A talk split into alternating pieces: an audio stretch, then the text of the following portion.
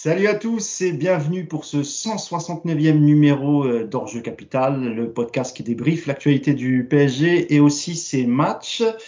Euh, comment on pourrait qualifier ce, le match de, de, de cet après-midi euh, Des illusions, catastrophe. Euh, je pense que les adjectifs ne, ne manqueront pas. Pardon, JB Naufrage. Naufrage, oui, je crois que le mot est, c'est le mot le plus juste. Alors, on va débriefer donc ce naufrage, ce Monaco PSG. Victoire de, de l'AS Monaco, euh, 3 buts à 0, un doublé de Ben Yedder et un but de, de Folland.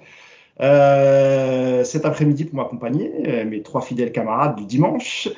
Tout d'abord, Nicolas Puravo, qui est très concentré sur la fin de, de la Formule 1. Salut Nico. Bonjour à tous, euh, bonjour à tous les fans d'Hamilton surtout, et euh, ainsi qu'aux pilotes Ferrari qui sont en train de signer un doublé. Voilà. Voilà, dis-nous, est-ce que tu peux nous dire où, est-ce que tu peux nous dire, pardon, où on en est, parce que là on est, on est sur la fin de course. Alors, les yeux sont rivés sur l'écran. Fait, je peux, sachant que ceux qui verront cette vidéo connaîtront le résultat depuis à peu près 3 heures, donc ça va être ridicule. C'est vrai. Je, je, je, prédis une victoire de Leclerc devant Sainz. Voilà, je la sens comme ça. Ouais, je suis, je suis tout à fait d'accord avec toi. Je suis d'accord en tant que grand spécialiste de la F1, je suis tout à fait d'accord avec toi. Et d'ailleurs, il n'y a pas un safety car qui est intervenu il n'y a pas longtemps là? Abandon de Verstappen sur. C'est bon. Eh ouais. Ah ouais, les gars. Il est fort. Foot et Formule 1, le mousse. Il est bon partout. Notre deuxième camarade, c'est Jean-Baptiste Guégan. Salut JB, comment tu vas? Oh bah, Encore une sieste du dimanche pourrie par un match du PSG. Merci Maurice. Merci les gars. Merci. Et enfin, euh, Yacine Amned, le coach Yas qui est fidèle au poste, malgré les 8 heures de décalage qui nous, qui, décalage horaire qui nous, qui nous sépare. Et il a ouvert les yeux au milieu de la nuit pour, euh, pour voir ce fantastique match et cette belle branlée, entre guillemets, infligée par l'AS Monaco. Salut Yas, depuis Vancouver toujours. Comment ça va? Hi everybody. Alors, je croyais. Yeah. c'est attends, c'est comme ça que tu commences tes séances le matin avec les petits? Eh ouais, et ouais. J'ai plus l'habitude, donc euh, bonjour, bonjour à tous. ça va Yas? Ouais, ça va, ça va. Bon, en préambule, avant de, de, de, de faire le décryptage de, ce naufrage, et ça rime en plus, euh, comment ça se passe ton, ton stage avec, la, avec les jeunes de la PSG Academy? Écoute, franchement, ça se passe bien. Euh, J'avais beaucoup entendu parler du foot au Canada. On m'avait expliqué que le niveau était faible et tout. Et en fait, euh, moi, je suis agréablement surpris. En fait, c'est pas si faible que ça. Il y a des bons petits joueurs. Euh, il y a un côté euh, beaucoup plus respectueux euh, qu'en France. voilà, ils ont envie d'apprendre, ils sont à l'écoute et tout. Donc, c'est, ouais, ça change et c'est très intéressant. Bon, eh, si tu as repéré un, un jeune crack, tu, tu l'embarques dans la valise, hein, Yassin. Tu le déposes au camp des loges directement. Le non, futur. mais non, pour Cachan, pas pour le camp des loges. Euh... Il jouera pas au camp des loges, chacun intérêt. ça sert à rien. En dessous de 32 ans, tu joues pas au PSG de toute façon. Donc... euh. Ah oui, c'est pas faux. Eh oui, ça, Xavi Simons peut en témoigner, c'est vrai, Messieurs, euh, on va commencer notre thérapie de groupe, comme l'a si bien dit euh, Nico. Hein c'est la deuxième partie de, tu vois, de la semaine dernière, le podcast PSG et dépression. Euh, je vais te donner d'abord la parole, euh, Jean-Baptiste, comme ça on va laisser Nicolas finir euh, son, sa, course de Formule 1. Euh, encore un, encore un triste spectacle cet après-midi à, à, Louis II, euh, à Monaco. La semaine dernière, le PSG avait produit un, un spectacle tout aussi, j'allais dire, insignifiant, mais avait quand même la victoire, la victoire au bout face à Bordeaux, victoire 3-0. Et aujourd'hui, on a vu un PSG sans envie, euh, sans motivation, euh, toujours, bah, toujours, voilà, toujours aussi peu d'intensité, avec un Monaco qui a attaqué le match très très fort, qui a mis une pression euh, très très haute, qui était, pardon, qui était positionné très haut sur le terrain, qui empêchait aussi les, les, les relances du PSG. D'ailleurs, la première mi-temps a été catastrophique, peut-être Jusqu'il lui restait peut-être 5, 5 minutes à la fin de la première mi-temps où le PSG a peut-être un tout petit peu euh, relevé la tête, mais c'était pas, de toute façon, ce n'était pas suffisant, euh, Jean-Baptiste. Comme tu l'as dit, encore un, dimanche après-midi euh, bien triste euh, avec ce match du PSG, JB. Bah, là, clairement, si tu es dépressif, euh, tu as, franchi un cran. Hein. Là, c'est plus. Euh, la prochaine étape, c'est aller dans un centre spécialisé. Euh, on a quand même été capable de perdre face à un Monaco qui n'est pas celui de l'année dernière, face à un Monaco qui sortait de huit matchs catastrophiques, avec un club qui est en crise, éliminé contre Braga, avec un président qui, euh, malgré les dénégations du club, a envie de revoir la totalité de l'organigramme, on est quand même face à quelque chose de, déprimant, d'affolant, euh, de désespérant. C'est qu'on a vu une équipe qu'on avait absolument rien à faire. On a vu un joueur qui a tenté vaguement de faire des choses, qui à la fin a désingué tout le monde en parlant de respect. C'est Kylian Mbappé. Ouais. Et à part ça, euh, on a vu la tête de Thierry Henry euh, à la fin du commentaire, rappeler ce qu'était un grand club, euh, faire une comparaison avec le Barça et le Bayern. On a vu la tête de Pochettino, on avait l'impression qu'il avait une gastro. Il était quand même à fond dans son, dans son déni. Ce club va mal, on va mal, et j'ai pas forcément envie d'être parisien au moment où le prochain match aura lieu au parc. Mais vu ce qui s'est passé la semaine dernière, finalement, je pense qu'on va continuer à creuser. À ce rythme-là, à la fin du championnat, on est en Chine. C'est bien que tu aies parlé de Kylian, comme ça je vais citer sa, déclaration, si je la retrouve. Alors, il dit maintenant on doit rester professionnel, on doit se respecter, respecter les gens qui nous soutiennent, respecter nos familles, et on va aller chercher ce dixième titre de champion de France. C'est important de se respecter soi-même. Si on a un minimum d'estime pour ce qu'on fait, pour ce qu'on veut faire, pour ce qu'on inspire à être, on doit se respecter. Voilà, c'est un match sans. On a perdu et félicitations à, à Monaco. Nico, ah, c'est l'heure du déménagement. Alors, je vais peut-être donner la parole. Non, non, vas-y, vas-y, vas-y, je me repose, je me repose vas-y. je vais donner mon avis avant de bouger. voilà, bah, bah pareil, hein, euh, sur, le, sur au moins cette première mi-temps, même si la deuxième n'est pas mieux, euh, c'est peut-être le, le, la pire première mi-temps, voire le pire match de, du PSG cette saison. Euh, tant, tant vraiment, on a, on a absolument rien vu en termes de jeu, en termes d'intensité, en termes de tout ce qu'on veut, Nico. Il y en a eu d'autres qui ont été quand même sacrément pourris cette saison. Euh, par contre, ce qui est nouveau, effectivement, c'est la sensation que, en plus d'être des feignasses, ils en ont plus rien à foutre. Voilà, c'est ce qui a changé, je trouve, par rapport à d'habitude. C'est que d'habitude, on sent qu'ils ménagent leurs efforts, qu'il n'y a pas cette euh, envie de se faire mal collectivement, tous ensemble. Euh, là, en plus, aujourd'hui, non seulement ils avaient, comme d'habitude, pas envie de courir, mais en plus, le tout en rigolant et en s'en foutant tranquillement. Euh, il y a des attitudes sur le terrain qui sont euh, affreuses, voilà, juste affreuses. Ça rigole, euh, il y, a des, il y a des pertes de balles suivies de replacements en trottinant à l'opposé du ballon qui sont, mais je sais même pas comment on peut tolérer ça. Ça va un petit peu dans le sens de ce qu'on a dit la semaine dernière, qu'on était parti pour une fin de championnat qui allait être très très longue et très pénible. Euh, je ne vais pas faire partie des gens inquiets par rapport au titre parce qu'il y a une avance quand même considérable et que malgré tout c'est une équipe avec du talent qui va être capable sur quelques matchs ponctuels de, de faire des différences, je l'espère pour eux. Mais par contre, on va, on va effectivement voir, euh, à mon avis, ressurgir dans cette équipe tout, tout ce qui va mal depuis euh, de longs mois. Euh, des choses dont on est au courant, mais dont on ne parle pas beaucoup, comme les conflits au sein du vestiaire, comme euh, les clans, comme, euh, la, défiance vis-à-vis -vis de Pochettino par une partie du vestiaire, par également, à mon avis, ça va ressortir encore plus les, joueurs qui ne jouent pas beaucoup ou pas du tout, qui vont commencer, à mon avis, également à avoir du mal à, rester dans leur coin sans rien dire. Donc ouais, ça, peut être pénible cette fin, enfin, ça va être pénible cette fin de championnat.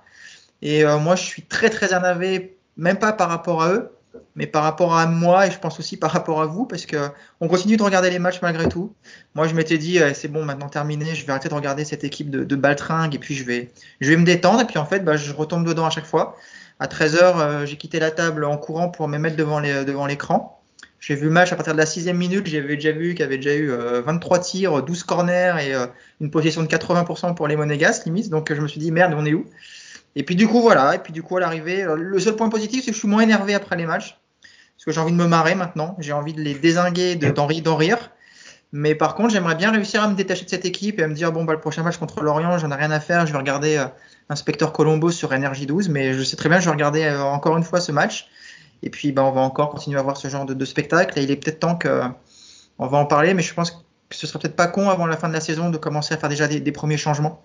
Et notamment Pochettino, je pense qu'il s'est assez foutu de la gueule du monde et euh, je ne serais pas choqué ni surpris d'ailleurs que Pochettino ne soit pas là au retour de la trêve internationale. Je l'espère très fort en tout cas. Dis-toi Nico qu'il reste encore euh, neuf représentations du PSG Comedy Club, donc euh, il y a de quoi se marrer encore pendant au moins neuf représentations. Donc ne t'inquiète pas, tu en auras encore. Euh, Yacine, avant de te lancer, je vais, je vais, ce que j'ai oublié de faire, c'est de rappeler la composition.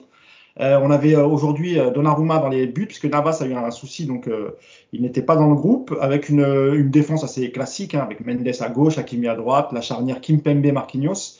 Un milieu assez, qui est devenu assez classique aussi, Yacine, hein, avec Paredes, Danilo et, et, Verratti. Et en l'absence de, de, Messi, Pochettino a décidé d'aligner couloir droit Jorginho Vignaldum, pardon et euh, qui, était accompagné de Neymar et de, Mbappé. Euh, bah, même question, euh, Yacine. On touche le fond, c'est de pire en pire, et il reste, comme je le disais, il reste encore 9 matchs. Ouais, mais en fait, en fait malheureusement, et, ça permet aussi de, de, de, de, remettre à plat tout ce qu'on dit toute l'année quand on analyse les matchs et que on vient nous dire parfois, et là c'est pas une critique pour ceux qui nous taillent ou quoi, hein, c'est plus pour expliquer globalement, qui nous disent Ah ouais, mais vous êtes jamais content, Paris sont premiers avec 12 points d'avance. Ok. Mais combien de fois on explique qu'il y a une différence entre le résultat et le contenu, qu'il ne faut pas s'arrêter que au résultat, etc. Et depuis, depuis septembre, on reprend tous les podcasts et on a tiré, nous, la, la sonnette d'alarme, mis 10 fois au moins. Attention, tu gagnes sur le talent, tu cours pas. Attention, tu joues 20 minutes, ça te suffit en Ligue 1. Attention, ceci. Moi, j'avais dit, tant que les résultats suivront, ça ira à peu près. Nico a parlé des tensions dans le vestiaire, des comportements. Eh oui, parce que quand tu as perdu le match le plus important de l'année, que tu es éliminé de la compétition la plus importante pour toi à ce moment-là, évidemment que tout ressort. Ça, tout ressort, c'est les compos, le comportement du coach, euh, les, choix de les choix de départ et les choix de coaching, euh, la mise à l'écart de certains, les jeunes. Voilà, tout ressort parce que c'est comme ça. Euh, le sport de haut niveau, il y a deux choses il y a le contenu et le résultat. Le résultat te permet de gagner du temps, mais il ne te permet pas de survivre à tout. Euh, là, aujourd'hui, le PSG, malgré tout, ils ont encore 12 points d'avance. Donc, euh, globalement, si on suit ceux qui nous parlent que de résultats, en fait, il n'y a même pas à tirer la sonnette d'alarme. C'est pas grave. Il y a encore 12 points d'avance. Mais en vérité, c'est très grave ce qui se passe. Il n'y a plus rien du tout dans cette équipe. Il n'y avait rien. Ils ont terminé le peu qu'il y avait. Voilà. C'est un scandale. C'est. Encore une fois, le match, tu peux perdre des matchs, il n'y a pas de problème. Euh, il y a très peu d'équipes. Euh, il y, a les fameuses invincibles d'Arsenal, mais il y a très peu d'équipes qui finissent les saisons invaincues euh, parce que mentalement, c'est dur et tout. Mais tu ne peux pas proposer ce que tu proposes là. Là, tu te fous de la gueule de tout le monde. Tu te fous de la gueule du club, tu te fous de la gueule des supporters, tu te fous de la gueule de, de, de, de des gens qui te payent aussi, parce que malgré tout, tu es payé normalement pour faire ton métier au moins, respecter quelque chose. Euh, tu te fous même de la gueule, alors on peut extrapoler un peu, mais euh, tu te fous même de la gueule des téléspectateurs tout court. Voilà, le mec qui paye son abonnement à Amazon et qui se tape ça aujourd'hui, ok, il est content parce que Paris s'est fait taper, mais en vérité, tu n'as rien vu, tu, te fais chier. Donc, c'est inadmissible tout ce qui se passe. Mais quand tu vois Vainaldoum, euh, il a joué 10, il a joué 8, il jouait lié droit. Euh, on est à deux doigts, pas loin, que si Hakimi euh, doivent sortir, euh, il allait finir latéral droit. mais en fait, tu te fous de la gueule du monde. Donc, moi, je veux bien encore une fois, il hein, n'y a pas de problème, c'est les joueurs qui sont sur le terrain. Pochettino n'a pas toutes les responsabilités du monde. Sauf que Pochettino, ça fait quand même 16 mois qu'il est là. C'est le pire entraîneur de QSI. Et on n'est pas loin d'être dans le top 3 des pires entraîneurs depuis 25 ans. Parce qu'il a rien, rien, rien proposé depuis qu'il est là, à part se foutre de notre gueule pendant les matchs. Et, parce que lui, il fait pas que se foutre de notre gueule pendant les matchs. Lui, il vient mettre la petite cerise sur le gâteau à la fin dans les conférences de presse pour dire Je me suis bien foutu de votre gueule, mais je vais quand même terminer le travail, je vais me foutre de votre gueule encore un peu. Voilà. Donc, à un moment donné, ça suffit. Et moi, je comprends même pas comment il n'y a pas au moins deux ou trois joueurs. Non, mais tu vois, honnêtement, c'est pas bien ce que je vais dire, mais qui se foutent sur la gueule. Franchement, qui se foutent sur la gueule vraiment. Parce que moi, je, moi, je serais sur le terrain, mais je pourrais pas accepter ce qui est en train de se passer. Tu te fais trimballer par un Monaco. Non, mais Monaco, pour ceux qui ont vu plusieurs matchs de Monaco cette saison, mais Monaco, c'est horrible. Eh, Monaco, ils sont en train de penser à virer l'entraîneur qu'ils ont pris au mois de janvier. Tellement c'est horrible ils viennent, ils te marchent dessus comme si c'était une équipe qui va faire demi-finale de Ligue des Champions. Moi, j'ai vu aujourd'hui Jean Lucas, j'ai cru que c'était un retour entre euh, euh, Rodondo et Sidorf. Voilà, j'ai vu un mec, il a marché sur le PSG. Il est, nul depuis trois ans. Depuis qu'il a Lyon, il est nul. Le mec aujourd'hui, tu as l'impression, là, il a pris 40 millions de valeur. Tu t'es dit, ah, le mec, il a volé sur le PSG. Mais il est nul normalement. Donc voilà, ils se foutent de notre gueule et ça devient insupportable. Alors Yacine, avant, de te lancer, JB, je, je, je, lisais, je, je, vais vous lire la déclaration d'après-match de du coach Pochettino. C'est difficile de parler. Bah ouais, je, vais quand même la, je vais quand même la lire et puis vous, allez- vous rebondirez dessus. C'est difficile de parler. Je pense que nous avons commencé le match de la pire façon possible. Ce n'est pas acceptable de commencer comme ça. Et je pense que c'est la principale raison de la défaite. Donc déjà, déjà, ça commence, déjà, ça commence mal. Après ça, nous n'avons plus été dans le match. Je pense qu'en première mi-temps, nous méritions même d'encaisser plus qu'un but. C'était un petit score. Nous avons mieux commencé en deuxième mi-temps et nous avons montré un meilleur état d'esprit. Mais de la manière dont on a débuté la première mi-temps, je pense qu'on doit beaucoup y réfléchir car l'équipe, pardon, ne peut pas montrer cet état d'esprit. JB, tu voulais réagir à, à ce que disait Yacine Bah, déjà, heureusement qu'il est à Vancouver, parce que sinon, je pense qu'il aurait mis le feu à l'île de France. il aurait déjà euh, fait le siège du camp des loges. D'ailleurs, Yacine, euh, c'est pas toi qui es parti faire tous ces tags avant de t'envoler à Vancouver, petit coquin? Non, non, malheureusement, non. Moi, j'aurais pas écrit ça, je te le dis. J'aurais écrit autre chose, mais. euh, Vas-y, Euh. Non, il y a, euh, moi, c'est la déclat de Pochettino. euh, Il y a, il y, a, il y a une phrase en plus à la fin. Euh, quand euh, le journaliste le relance sur, euh, sur Amazon, il explique que c'est la responsabilité des joueurs. Il marque un temps d'arrêt et il dit et du staff.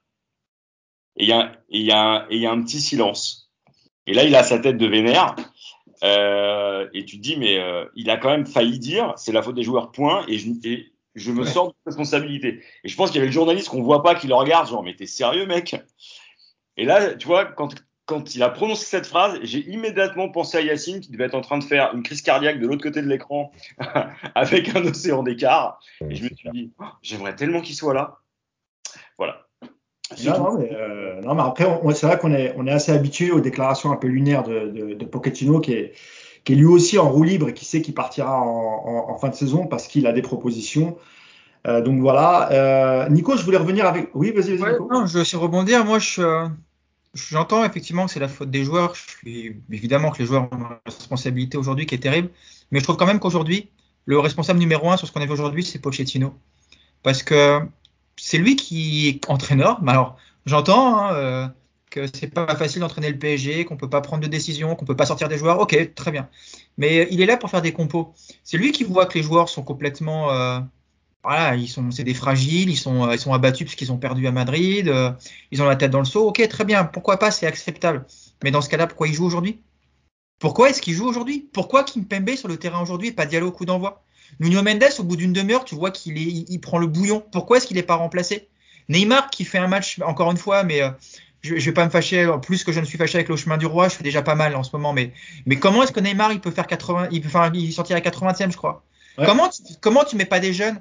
Pourquoi tu mets un Viginadoum à droite? Pourquoi tu mets pas un, un, un jeune à la place? Pourquoi Simon n'y joue pas aujourd'hui? Enfin, tu vois, il. Pochettino aujourd'hui, il est responsable numéro un. Parce que si les joueurs se foutent de notre gueule sur le terrain, c'est parce qu'ils sont sur le terrain justement. Pochettino doit pas les mettre. Je suis désolé. Marquinhos, il a laissé le cerveau à Madrid et euh, tout le reste avec. Qu'est-ce que Marquinhos il joue aujourd'hui s'il est pas capable de jouer? Tu vois, il y a un moment où il faut juste euh, être cohérent. T'as des jeunes, t'as des mecs qui jouent moins. Je suis désolé, aujourd'hui, moi, je suis pas choqué pourquoi un mec comme Icardi, il, il débute pas aujourd'hui, par exemple. Pourquoi Draxler, il joue pas? Pourquoi, encore une fois, j'ai dit Diallo, Kerrer, euh, Gay, des mecs comme ça, s'ils ont plus la niaque que des mecs qui sont complètement dépressifs parce que ils se, prenaient pour les rois du monde et qu'ils ont été complètement euh, à chier pendant une demi-heure à Madrid, bah, fais-les jouer, les mecs qui ont un petit peu plus de, de, de, de volonté et de, enfin, toi, c'est, Pochettino, il sert à quoi donc aujourd'hui? Donc c'est ce que nous disait euh, Yacine. Il va toute la saison, il va continuer à nous faire la compo avec sa matrice. On va avoir toujours les mêmes noms. Que les mecs soient en forme, pas en forme, mentalement bien ou pas, ben on aura toujours la même compo et donc on va en faire encore neuf matchs comme ça. Donc c'est c'est aberrant. Pour moi, Pochettino aujourd'hui c'est le responsable numéro un de ce qui s'est passé. Mais vraiment et de loin en plus. Hein. JB il y a juste une chose aussi, euh, je suis d'accord euh, complètement avec ce que vient de dire Nico, euh, et je pense que Pochettino et moi, on, on partira pas en vacances ensemble. Euh, mais il y en a un aussi euh, qui est porté disparu. Hein. Il y a une véritable alerte enlèvement qui a été euh, lancée par le PSG. C'est Leonardo, hein, qu'on a l'habitude de voir assez fréquemment pour expliquer à quel point il est formidable, extraordinaire. Mais il est où là en ce moment? Il est parti? Il est en vacances? Il est déjà parti? Il est déjà. Ah non, lui, il, il s'exprime que quand on gagne. Quand on ah, perd, personne. Là, c'est le moment où tu es censé sortir le directeur sportif et aller mettre la pression euh, là où tu peux la mettre. C'est là où tu es censé avoir une reprise en main. Bon, alors que Nasser soit pas là, on a l'habitude. Hein. Je pense que c'est le plus gros emploi fictif, euh, du club. Mais euh, pour ce qui est de Leonardo, c'est le moment où tu dois le voir. C'est là, c'est le moment où tu dois assumer devant la caméra avec tous tes copains et, euh, et en live. Parce que que Pochettino prenne les bagues, bon, t'as envie de te dire, tant mieux. Mais il est censé aussi assumer. Et je trouve qu'il est très discret là depuis quelques jours. C'est vrai. C'est vrai, c'est vrai, c'est vrai. Mais euh, Peut-être qu'au prochain match, si Paris bat Lorient, euh, il va venir en disant mais est-ce que vous croyez que si Neymar euh, jouait toute la nuit au jeu, il aurait fait un tel match? Son cinéma habituel, voilà. On a un peu, on a, on a l'habitude. Yacine, on avait, on, sait que ce PSG a du mal lorsque les équipes mettent, beaucoup de pression, jouent assez haut sur le terrain, et parfois il suffisait qu'un Ver, un Verratti en forme avec un Verratti en forme, tu peux t'en sortir, tu arrives à sortir des ballons. Euh, Verratti était titulaire aujourd'hui et, et, même malgré la titularisation de, de Verratti, euh, le Monaco a joué quasiment toute la première mi-temps dans le camp du, du, PSG. Mais comment, comment tu l'expliques? C'est vraiment juste dû au, à une fin de saison euh, anticipée dans la tête des joueurs en se disant ça y est, on est en vacances. Enfin, même un, même un, un joueur comme Verratti en général, euh, il s'en sort dans, des matchs comme ça. Et même, euh, lui, même s'il n'est pas tout seul au milieu, évidemment, hein, mais euh, même, même Verratti n'a pas fait un grand match aujourd'hui. Ouais, mais je pense que la première chose, et, j'avais, j'en avais parlé déjà contre, avec, sur le match contre Bordeaux, parce que, parce que pour moi, quand cette équipe perd à Madrid, mais moi je suis entraîneur adverse de Lorient ou de, de quoi, de, de Viltaneuse même. Je joue le PSG, je leur dis, mais les gars, allez leur marcher dessus. Ils ont la tête dans le seau, ils ont plus envie, ils ont 15 points d'avance, ils sont en vacances, ils vont prendre leur, ils vont gagner leurs trois matchs d'ici la fin de saison pour être champion et valider. Mais allez leur marcher dessus.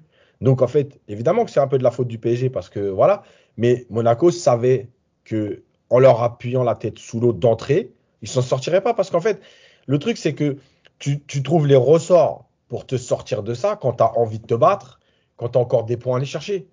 Là, de toute façon, c'est en gros, bon, bah, ok, on a compris, en face, euh, ils vont nous marcher dessus. Bon, on verra la semaine prochaine. Euh, il reste Lorient, il reste 2-3 matchs bien bidons. Euh, tu vas les gagner et puis tu seras champion. Donc voilà, donc eux, Monaco, ils ont, profité de la situation. Le coach a bien analysé la situation et il, a compris comment il fallait faire mal à ce PSG-là tout de suite. Voilà, donc le problème, encore une fois, c'est que tu n'as pas de réaction des joueurs qui démarrent pour sortir de ça. Et comme l'a dit Nico, tu n'as pas de coaching. Voilà. Quand tu vois cette première mi-temps, mais à la mi-temps, tu as le droit à 5, je rappelle quand même que tu as le droit à 5 changements. Qu'en plus, tu as le droit à 3 temps de changement. Et que le changement à la mi-temps ne compte pas. Mais à la mi-temps, je sors 3 joueurs. Alors évidemment, tu peux pas sortir 8 joueurs, parce qu'à ce moment-là, il fallait sortir 8 joueurs. Mais je sors 3 joueurs. Et je dis, voilà, il y avait qu'un, il te dit lui-même, c'est un miracle qu'on soit pas à 3-0, il y a un 0. Et bah fais ce qu'il faut pour que ça continue pas comme ça. Tu prends trois joueurs, tu les dégages, tu mets trois jeunes ou trois mecs qui ont au moins envie de courir. Parce que là, on n'est même plus dans le jeu. On veut juste des mecs qui ont, envie de courir. Tu te rends compte On est quand même. Non, mais le PSG. Mais c'est vrai, Yacine, qu'il y avait très peu de courses dans le match. Hein. Mais très, très peu. Hein. ça jouait un peu n'importe comment. Ils récupèrent un ballon, même, même une passe, ils n'étaient pas capables. Voilà. J'ai pas le nombre de ballons perdus euh, globalement par l'équipe du PSG ou même individuellement, notamment par un, un, joueur comme Neymar qui a encore perdu beaucoup, beaucoup de ballons. Mais c'est vrai qu'il manquait de tout cet après-midi. Hein. Mais oui, donc tu te, tu te, rends compte que tu es en train de te dire, tu veux juste des jeunes, un peu à l'image de ce qu'ils avaient fait à Lyon, juste parce que, pas ils sont bons, on n'est pas en train de dire, fallait mettre les jeunes, ils auraient changé le match. On est en train de dire, fallait mettre les jeunes parce qu'au moins, ils vont courir. Non, mais on en est là. mais c'est un scandale. On en est là. De dire, faut des mecs qui courent seulement. Voilà, on vous demande même plus d'être bon. Juste, vous avez envie de courir. Donc, évidemment, mais, mais après, tu vois, là, tu disais, ouais, Neymar et tout, et c'est vrai. Mais mais il y a trop de mecs qui passent à, travers des gouttes à chaque fois. Bon, Martinez, ah, mais, ça fait des matchs. Alors, Yacine, t'inquiète pas qu'on va, on va faire la, ouais, ouais, mais la revue des joueurs qui sont trop passés entre les gouttes. Je pense que tu penses aussi un peu à la charnière Marquinhos-Kimpembe. Enfin, J'imagine que. Entre autres. Ouais, voilà, Paredes, parce qu'il te fait trois passes euh, masquées dans le match. Euh, tout le monde te dit, oh, mais Paredes, mais Paredes, arrêtez de croire que c'est un joueur de très haut niveau. Voilà, personne n'en veut. Pourtant, tu l'as beaucoup défendu, toi, Yacine. Hein ouais, ouais. Mais parce qu'en fait, hein, en fait, le problème, c'est qu'aujourd'hui, on défend les joueurs par défaut. Tu vois, Nico disait gay. Parce que on a l'habitude de voir un gay qui court. Mais gay, ça fait depuis le mois d'octobre, il est dans le trou. Mais aujourd'hui, on est tellement dans le trou avec cette mentalité-là qu'on se dit, même un gay, mets-le parce qu'au moins il va peut-être courir. Il va... Mais c'est catastrophique de réagir comme ça. Le PSG, avec l'effectif qu'il a, tu te, dis ça. Mais c'est pas possible de proposer ça. Et, et, et c'est pas possible de, tenir ce discours par Pochettino parce que et comme l'a dit JB, c'est que quand il rajoute et le staff, c'est parce qu'il se dit, bon, là, je sais pas où, si je vais être viré ou pas. Mais en fait, là, si je rajoute pas le staff, en gros, je suis en train de leur dire tout est de votre faute. Bon, allez, le staff, parce que bon, allez, on va se mettre un peu avec eux. Mais regarde ton comportement. Regarde ton comportement dans les choix de coaching. Tu es assis au fond de ton banc, tu es là, tu, tu subis, tu es là. Voilà, il nous a parlé des citrons euh, qui pourrissaient, je sais pas, mais arrête avec tes citrons, on parle nous de football. Arrête de te foutre de notre gueule. Euh, Nicolas, si, je ne sais pas si vous voulez réagir un, un peu sur ce que disait euh, sur ce que disait Yacine et sur la. Non, je, je veux pas énerver. Je réagis pas sur Yacine, moi. non, mais sur la, c'est vrai sur, sur, sur, la faillite de certains joueurs. Là, je parlais de Verratti qui a été peut-être un peu moins bon que d'habitude. Euh, sur le fait de, au moins d'essayer de ressortir proprement des, des ballons. Et c'est vrai qu'aujourd'hui, ça n'a pas été trop le cas. Mais il y a aussi la faillite mentale, voire physique de, d'autres joueurs qui passent, c'est vrai, beaucoup entre les gouttes.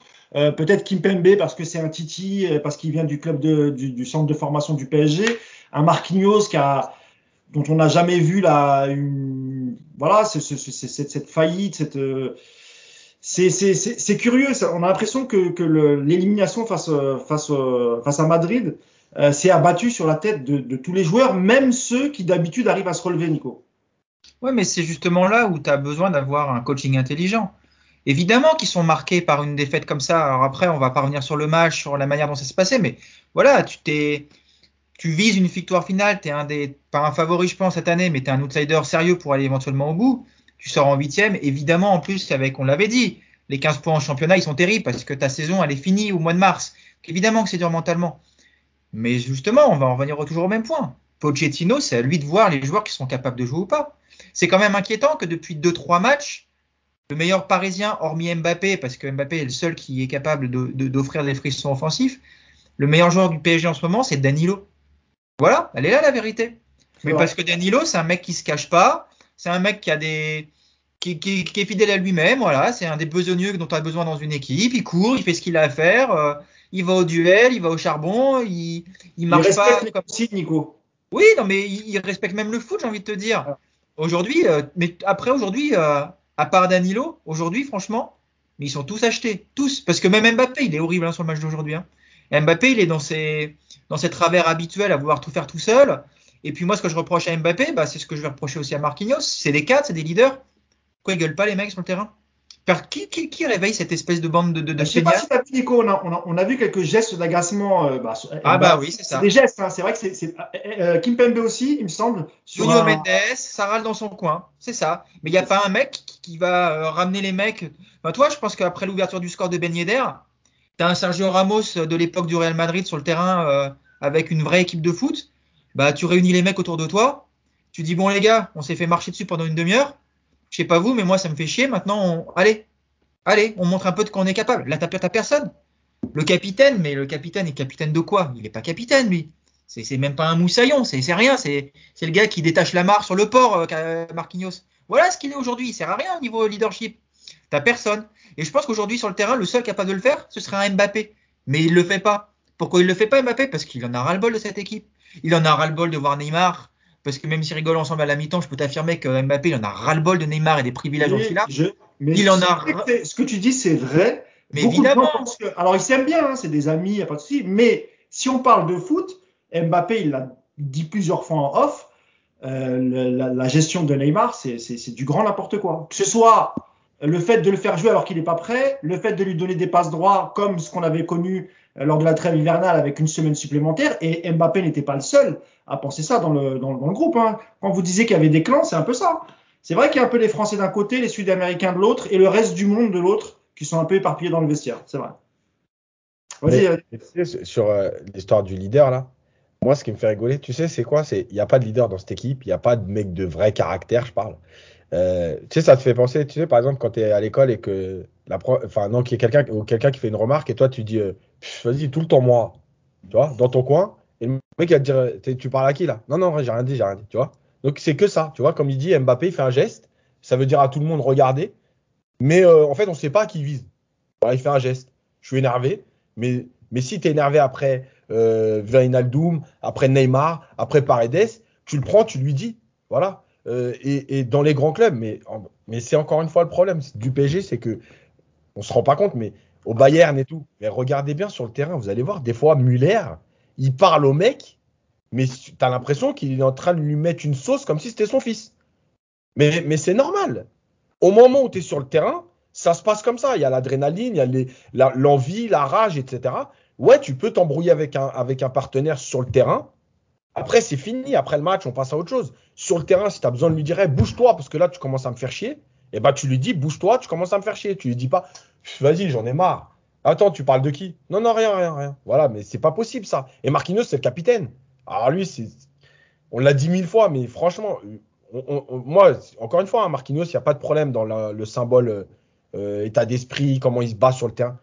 Mais en tant que capitaine, mais comment je lui enlève le brassard direct? Mais c'est juste pas possible, quoi. Bah oui.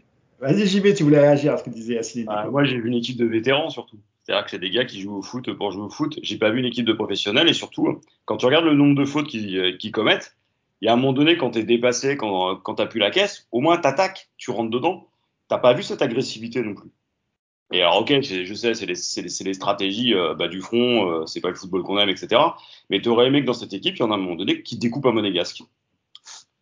Je suis pas un boucher. Hein. tu veux dire, non, mais c'est dans l'état d'esprit de montrer un peu de. Oui, oui. Là, cette détestation de la défaite, en fait. C'est-à-dire que là, les mecs, ils ont déconnecté, ils sont désengagés, et surtout, alors outre le fait qu'ils respectent pas le jeu, euh, leur employeur et tout le reste, tu as quand même l'impression, et tu le vois sur le ballon que perd Verratti qui amène le but, le mec il se fait contourner, il regarde, il s'arrête, il repart pas. Tu sais pas s'il a la caisse ou pas, mais tu te fais enfler derrière. Euh, le, le, le, tacle d'Esperado à la fin euh, qui amène le penalty, t'as envie de dire bon bah de toute façon euh, voilà. Euh, t'as l'impression que cette, équipe elle est plus engagée du tout. La vraie question c'est est-ce que euh, c'est pas l'occasion de tout remettre à plat, de préparer la saison prochaine, de dégager là comme tu le disais Nico le coach pour la trêve internationale?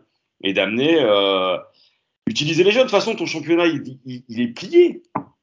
La seule chose, euh, JB, c'est que tu as peu d'options pour remplacer tout de suite. Euh, sinon, construire. Bah. Parce que si tu, mets, si tu penses par exemple à quelqu'un comme Jumana Kamara, qui est en charge des, des U19, tu ne vas pas euh, construire sur une fin de saison avec un coach dont tu sais très bien qu'il retournera entraîner les jeunes euh, après l'intérim terminé. Donc en fait, tu peux finir pour essayer de remobiliser les joueurs, ça oui, pour euh, insuffler un nouveau démarrage, je ne pense pas que ce soit avec un, un, remplaçant pour 8 matchs que tu puisses le faire. Explique à ton Pochettino que, que, que tu es son employeur et que s'il n'est pas content, bah, tu lui demandes de faire ça, de faire jouer les joueurs et tu lui imposes.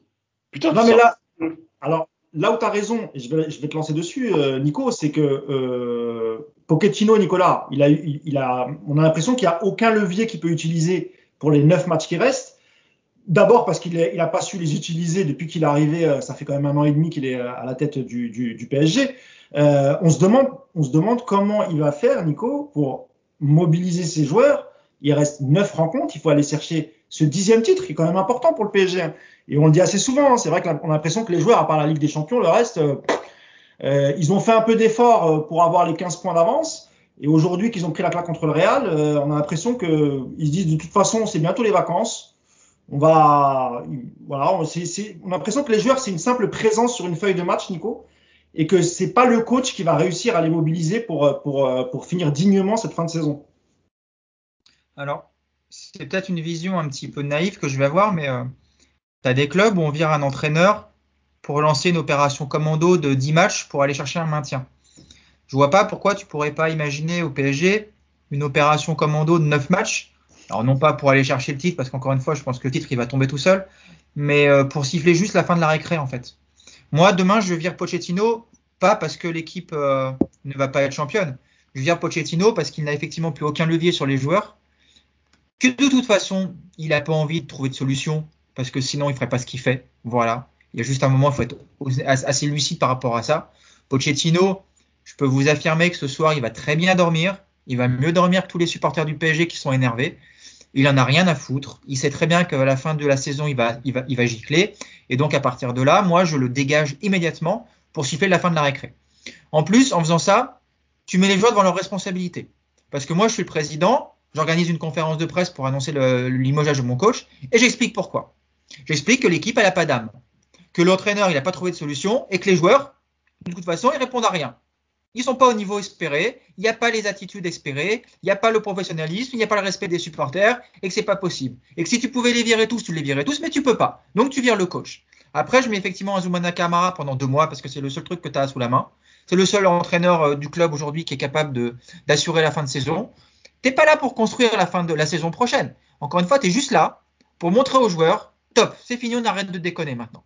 Et Zumana Karama, et honnêtement, moi je fais une conférence de presse, Et, je déclare publiquement avec Zoumana Kamara qu'il a les pleins pouvoirs pendant deux mois, que terminer n'est pas droit, que s'il y a un joueur qui n'est pas en forme, eh ben, il sera sur la touche, que le PSG pour les deux derniers mois, c'est des joueurs qui ont envie de jouer, parce qu'il y a un maillot à respecter, parce que c'est pas un club de, de, de retraités, c'est pas un EHPAD, et qu'il y a aussi des jeunes qui vont jouer parce qu'ils le méritent, plus que des mecs qui ne le méritent pas. Alors tu vas fâcher des mecs, tu as les agents qui vont appeler pendant une semaine au bureau, tout le monde va faire la gueule, mais au moins tu vas montrer qu'il y a une entité au PSG, il y a un club fort. Et puis après cet été, effectivement, tu pars sur une construction. Mais tu peux pas rester encore deux mois comme ça.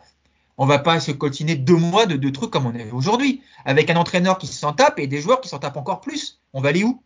On va aller où? Vous, êtes, vous, vous êtes tous d'accord pour dire que c'est le moment euh, de, de, se séparer de, de, Pochettino pour au moins remobiliser les joueurs sur les neuf dernières rencontres et ensuite on voit l'été ce qui se passe, Yacine. Hein ouais, parce que et, et, je vais même dire que j'ai changé d'avis parce que ça a été la discussion cette semaine un peu euh, sur Twitter. Alors, je suis un peu en décalage. Hein. Moi, je tweete la nuit euh, quand c'est chez vous. Donc, euh, des fois, après, on me répond après.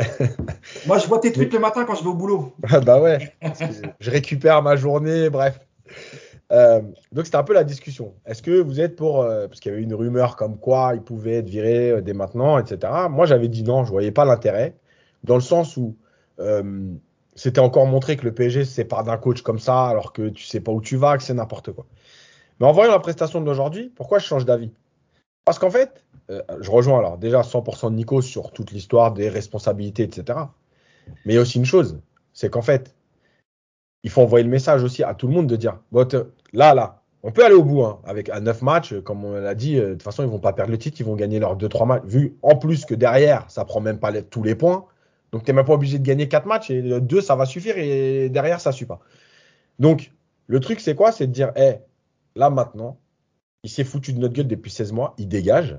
De toute façon, il, il, s'en fout, tu vois? Donc c'est reprendre en main euh, l'histoire. Oui, l'histoire de ton club, le respect que tu as envers ton club. Laisser un mec qui se fout de ta gueule, tu sais, c'est comme si tu es, dans ton taf, tu sais que tu t'en vas, euh, ton contrat est fini le 30 juin, on est le, on est le 1er avril, et toi, tu es là, tu as ton bureau, tu n'en as rien à foutre. Et le mec, il dit, ouais, tiens, tu peux gérer ce dossier? Non. Pourquoi? Mais de toute façon, le 30, avril, le 30 juin, je suis plus là. Mais casse-toi maintenant. Voilà, on va pas aller plus loin. Ça sert à rien, tu viens, tu viens faire chier tout le monde. Donc casse-toi. Et la deuxième chose, pour rejoindre ce que dit Nico, c'est que oui, évidemment que euh, la solution Camara, en plus, les 19 sont sortis de la Youth League, donc c'est terminé. Euh, la solution Camara, elle peut te permettre justement de lancer les jeunes que lui connaît, qui va installer avec la confiance qu'il leur a donnée toute la saison en les côtoyant, en les, coachant. Euh, et, donc, à l'arrivée, peut-être que tu as tout à y gagner dans ce sens-là. Et de toute façon, ça peut pas être pire que ce qui se passe là. Après, Yacine, sur, sur Camara, je, je m'adresse à vous trois. Vous pensez, que ça, peut être, même pour 8-9 matchs, ça peut être, est-ce qu'il a du caractère pour, pour pouvoir faire ça? Je rappelle quand même qu'il a joué avec quelques joueurs de l'effectif qui sont encore là, même s'il ne reste pas beaucoup. Il doit rester Verratti et Marquinhos, il me semble, euh, parce qu'il doit partir en 2014, euh, Camara. Donc il a dû jouer un peu avec Verratti, mais est-ce que vous pensez que c'est euh, même pour neuf matchs, il a assez de caractère pour imposer ses idées? Mais juste le truc, Mousse, c'est que en fait, là, Pochettino, il impose rien. On l'a dit. Non, mais tu vois, ça veut dire qu'en fait, je crois qu'on n'est même pas dans la, dans la truc de se dire, est-ce que Camara peut imposer ses idées? On est juste de dire, maintenant, on peut plus proposer ça.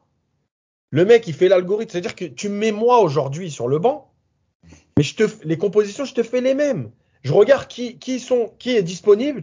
Je fais dans l'ordre par, secteur. Les défenseurs, ok, vous quatre, allez, vous quatre, vous êtes défenseurs. Les trois, ah ok, bah international argentin, international truc, machin. Ok, c'est vous. Les trois autres, voilà. Les autres, ils sont blessés. Euh, et en fait, l'équipe, tout le monde peut la faire. Donc en fait, on n'est plus dans la réflexion de dire est-ce qu'il est capable de? C'est juste de sauver la fin de saison, entre guillemets, en termes d'image. Parce que là, on est reparti pour revivre les cinq défaites en dix matchs de l'après United. Et surtout dans l'image que tu vas renvoyer là pendant 4, 3 mois ou 2 mois, elle est catastrophique. Si l'image elle est réellement importante, elle est catastrophique.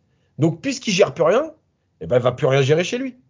Mais Nico, juste une question pour toi, Nicolas. Comment, comment t'expliques quand même que Pochettino, bon, il sait au fond de lui qu'il est plus là euh, dans deux mois, euh, qui pourrait éventuellement faire ce qu'il veut, mettre Neymar, Messi sur le banc parce qu'il sait qu'il part. On a l'impression que s'il le fait pas, c'est parce que déjà il veut pas être l'entraîneur qu'a mis par exemple un Léo Messi sur le banc. En plus, il est argentin comme lui.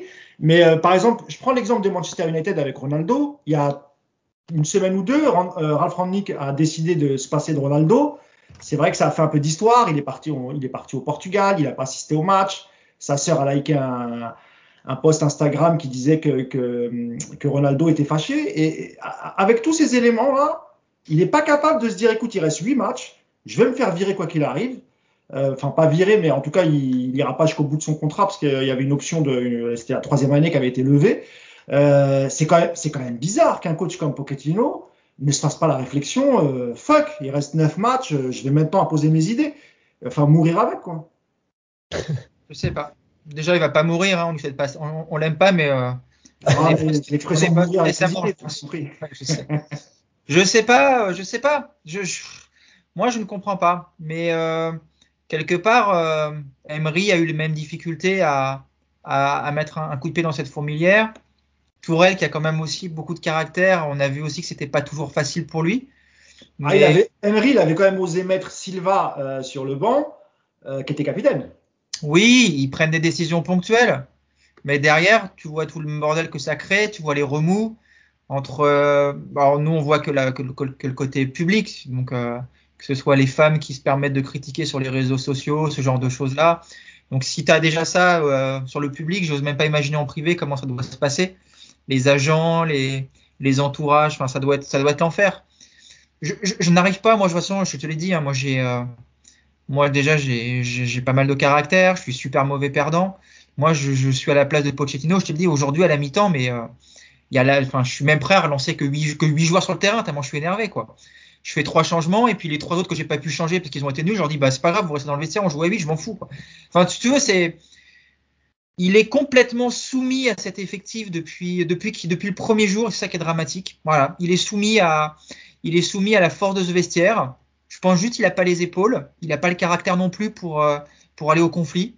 C'est quelqu'un qui c'est juste un ressenti. Hein. Je je suis pas en train de vous dire que c'est la vérité, mais je pense que c'est quelqu'un qui dès son dès son arrivée a compris qu'il n'était pas au bon endroit, qu'il avait sous-estimé la, les difficultés à gérer un gros vestiaire. C'est quelqu'un qui n'a jamais géré un vestiaire de star.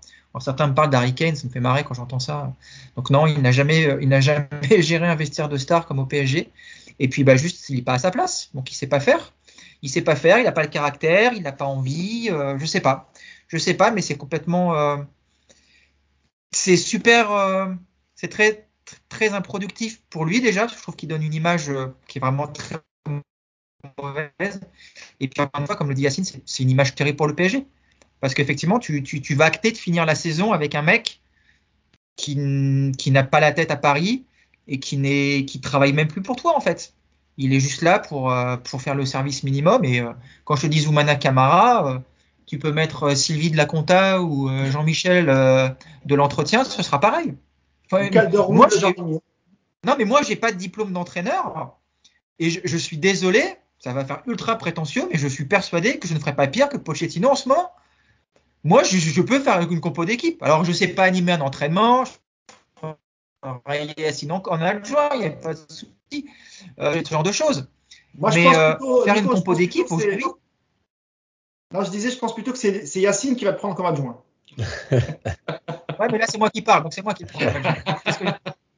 Et euh, mais on partagera le salaire, Yacine, t'inquiète pas, j'ai pas besoin de 9 millions par an. Il y a 9 millions à se partager, les gars. Hein. Ouais, ça va aller. T'inquiète, ça va aller. Mais euh, tu vois, aujourd'hui, en, en, termes de composition d'équipe, je ne vois pas comment tu peux faire pire que Pochettino. Parce que, en fait, il fait rien, comme le dit Yacine. Il prend le nom des mecs présents et il met les mecs habituels.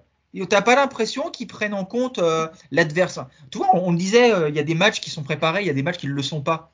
Aujourd'hui, c'est pas un match qui est préparé. Ne nous, ne nous faites pas croire que c'est un match qui a été préparé. Parce que le pressing monégasque, c'est pas une surprise. Mm. On, on, le sait qu'ils vont te presser Monaco. Ils sont nuls. Ils sont nuls, Monaco. Ils vont pas t'attendre pour essayer de, de, jouer. Enfin, évidemment qu'ils vont jouer que là-dessus. Et toi, tu fais quoi? Tu fais que des relances de merde pendant 45 minutes tu penses qu'en marchant, tu vas être capable de te sortir de mecs en face de toi qui courent. T'as pas un mec une fois qui allonge le ballon pour te donner un peu d'air, pour remonter le bloc. C'est un match, en gros, bah, on arrive, on voit ce qui se passe. Et puis en deuxième mi-temps, tu sais pas pourquoi, il y a eu un, un, éclair dans le vestiaire. On, est, on a commencé à une défense à 3. Voilà, c'est tombé du ciel, on sait pas pourquoi. De toute façon, c'est, C'est voilà. Danilo qui vient s'intercaler entre, entre Marquinhos et, et, et Kipembe. Euh, mettez, mettez, alors rapidement, parce qu'il y a JB ah qui... Non, mais juste, mettez Didine, ça fait 40 ans qu'il est au club, l'intendant. Voilà, il mérite. Donnez-lui ses 9 matchs, il va se faire plaisir. Ça fait 40 ans qu'il traîne sur les terrains du camp des loges, il a connu les camps des loges en sable et tout. Donnez-lui les 9 matchs à Didine. Jean-Baptiste, tu voulais, euh, tu voulais réagir et, et, et, avant que tu réagisses, c'est vrai que, ce que, sur ce que disait Nicolas euh, par rapport à, à, à Pochettino, euh, est-ce que l'erreur elle n'a pas été déjà dès cet été où il y avait eu des, des rumeurs de, de, départ et lui a laissé courir, euh, a laissé courir les rumeurs? Et, évidemment qu'il y a eu des, des, des, contacts avec son ancien club, euh, pardon, son ancien club Tottenham. Et à partir de là, on a, on quasiment jamais vu un bon match du PSG on a vu des, des bonnes mi-temps, mais on n'a jamais vu un PSG bon 90 minutes. Est-ce que déjà la, la genèse de, de, de, cette saison pourrie, elle démarre pas euh, cet été avec les, les, les, rumeurs de départ de Pochettino, JB bah, Si on raisonne hors terrain, et là je vais me placer en termes de com, euh, en termes de, de, communication externe, quand l'un de tes, euh, tes personnages clés s'amuse à discuter avec tes concurrents, s'amuse clairement à laisser, à entretenir le flou, alors que tu sais qu'il est en train de négocier parce que ça t'est revenu par tous les côtés.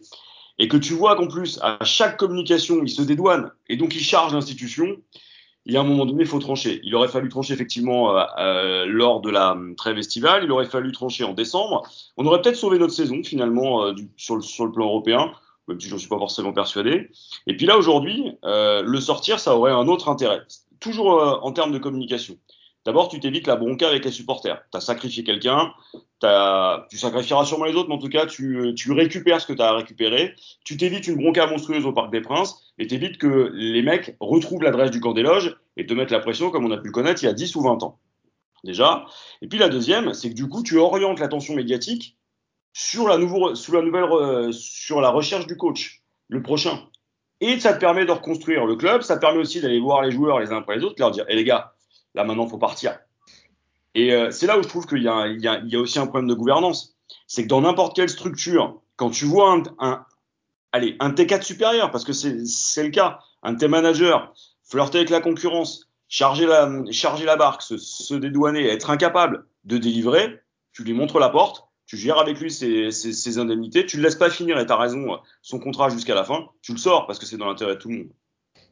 Oui, c'est alors, cet été, quand on avait fait le podcast sur le départ de Pochettino, je vous avais dit, premièrement, oui, il veut partir. Parce que quand tu veux pas partir, tu n'écoutes pas ce qui se passe ailleurs. Ah ouais. Et deux, j'avais expliqué que les joueurs, c'est des enfants, sont loin d'être cons. Quand le coach il veut partir, il, est déjà, il a déjà perdu son vestiaire.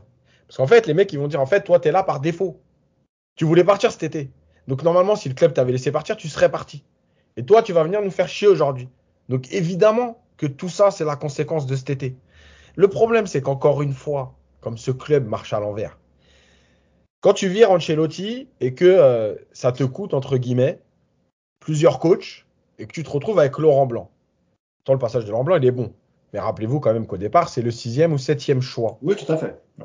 Parce que tu as viré quelqu'un comme Ancelotti avec des résultats, avec euh, non, non, aura... ils n'ont pas viré, c'est Ancelotti qui est parti. Oui, pas viré, mais tu as compris, tu lui as mis la pression, du coup il est parti, enfin bref, à cause de toi.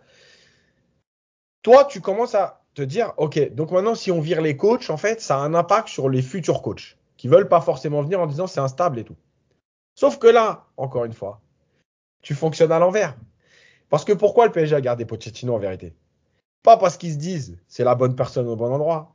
Pas parce qu'ils se disent Pochettino il est, il est compétent. C'est parce qu'ils se sont dit on a viré Tourelle il y a six mois. Il a gagné la Ligue des Champions. Pochettino, ça fait six mois qu'il est là avec un effectif qu'il n'a pas choisi et qu'il a pris en cours de saison. Même si lui a envie de partir et que nous, on va jusqu'au bout en disant Ok, tu peux partir. On passe encore pour des girouettes qui savent pas faire des choix, qui savent pas qui prendre, qui font des choix par défaut. Et donc, le mec, au bout de six mois, il est déjà parti. Donc, pourquoi ils le gardent de force? Parce qu'ils se disent Si par maintenant, c'est six mois, on est ridicule. On a viré Tourelle qui gagne la Ligue des Champions pour prendre un coach qui part au bout de six mois. Donc on va le forcer à rester. Mais quand tu le forces à rester, le mec il est déjà plus là. Donc c'est pour ça que je dis à chaque fois que ce club il est géré que dans l'émotionnel. Il n'y a rien de rationnel. Quand euh, Nasser fait euh, la déclaration après le match aller euh, contre Barcelone en disant on a le meilleur coach du monde, qu'il fait la même après Kemri, avec Tourelle deux ans après. On a le meilleur entraîneur du monde. Tout ça, c'est que de l'émotionnel.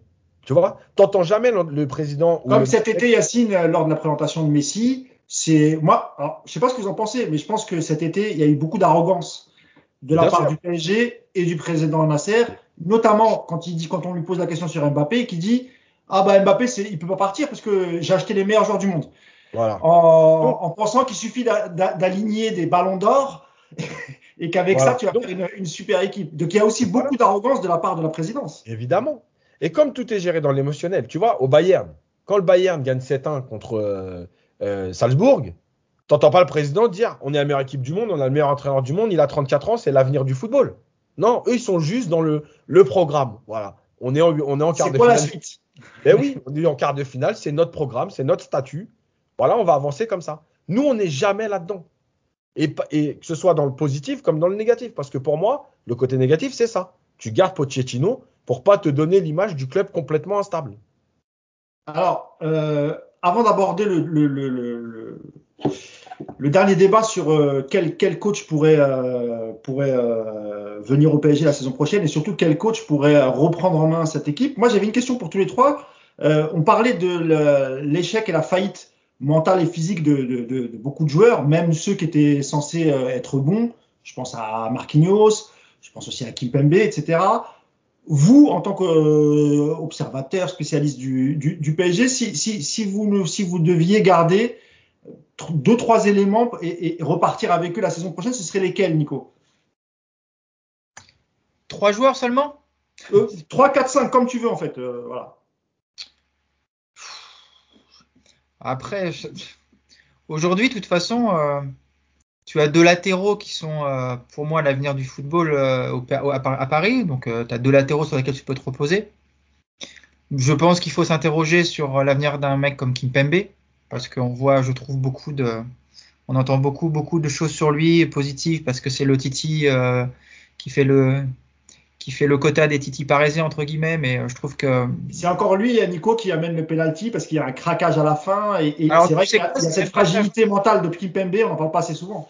C'est même pas ça, ouais, son action, la, la- la pire action de Kimpembe aujourd'hui. Je trouve que la pire action, c'est son retour sur euh, Aguilar. C'est Aguilar qui centre euh, pour le Ouais. but? C'est ça, je son- le- il, il- en trottinant. Vous regardez l'action, quoi. C'est, il vient en trottinant avec les mains dans le dos. Limite, à un moment, je me suis demandé s'il allait pas faire un cloche-pied pour jouer à la marelle. Tu vois. C'est, euh, c'est, euh, voilà. C'est pour moi, c'est ça. Voilà. Le- Aujourd'hui, c'est, c'est l'image de, de Kimpembe. C'est comme tu dis, la suffisance. Donc euh, voilà. Après, non, mais tu as malgré tout aujourd'hui un socle de joueurs qui est assez, assez, assez sérieux, assez, assez bon. Euh, tu vas pas virer parce qu'en ce moment ça va pas bien, les Marquinhos, les Verratti. Tu vas pas virer des mecs comme ça, mais évidemment qu'il faut. euh, Aujourd'hui, si tu dois vraiment recentrer ton projet, de toute façon, on l'a compris, il faut absolument réussir à prolonger Mbappé. Malheureusement, je vous l'ai déjà dit plein de fois, je n'y crois pas du tout. Euh, et puis derrière, il faut, il faut déjà, je pense, il faut dégager tous les mecs qui sont marqués par les défaites. Et toi, typiquement, un mec comme Kimpembe, pour moi, il est, il est marqué. Alors tu me diras, Marquinhos, il l'est aussi. Mais tu peux pas avoir autant de mecs qui sont marqués par, euh, par, les, par les humiliations mentales qu'on a, a subies. Et, euh, et ça, euh, tu, tu vois, je vous l'ai dit la dernière fois, on pensait que c'était guéri, ça l'est pas. Donc non, c'est difficile de dire des noms comme ça, mais il faut faire un, grand ménage. Mais après, c'est pas dans les joueurs de toute façon qu'il qu'il va falloir trancher d'abord. C'est dans, dans, le, dans le club, voilà. Il y, a, y a eu un article l'autre jour qui a été pas mal commenté où quelqu'un expliquait que il fallait pas changer toute une maison qui brûlait, il fallait juste changer en fait quand tu avais un problème. euh, voilà, il fallait commencer par déjà changer. Me avec la chaudière. euh, C'est ça, voilà. remplacer la chaudière et pas. la maison va la mal, euh, il faut pas tout, il faut pas tout brûler. Il suffit déjà de commencer par changer une chaudière. Mais euh, tu peux voir ça du, du- à l'inverse. Moi, ce que- ce qu'il dit, je l'entends, mais je le partage pas du tout. Moi, je pense que tu as une maison avec des fondations qui sont bouffées par les mythes et les rats, et que pour régler le problème de, ta baraque qui va s'effondrer, tu as envie de changer la moquette du salon, quoi. Voilà ce qu'on nous propose, comme tous les ans. Tous les ans, nous, on change la moquette du salon en pensant que ça va régler les problèmes. Non. Aujourd'hui, le problème du PSG, on l'a dit mille fois, je vais le redire, ça commence par Nasser, qui a eu dix années pendant lesquelles il a eu un angle de gestion qui a mis en place une république de joueurs qui aujourd'hui est, un problème du PSG majeur. Ensuite, un directeur sportif, Leonardo, bah, qui a fait son temps, je pense, et qui a besoin de laisser la place. Et puis, tu as un entraîneur qui est complètement dépassé. Commence déjà par changer ces trois-là.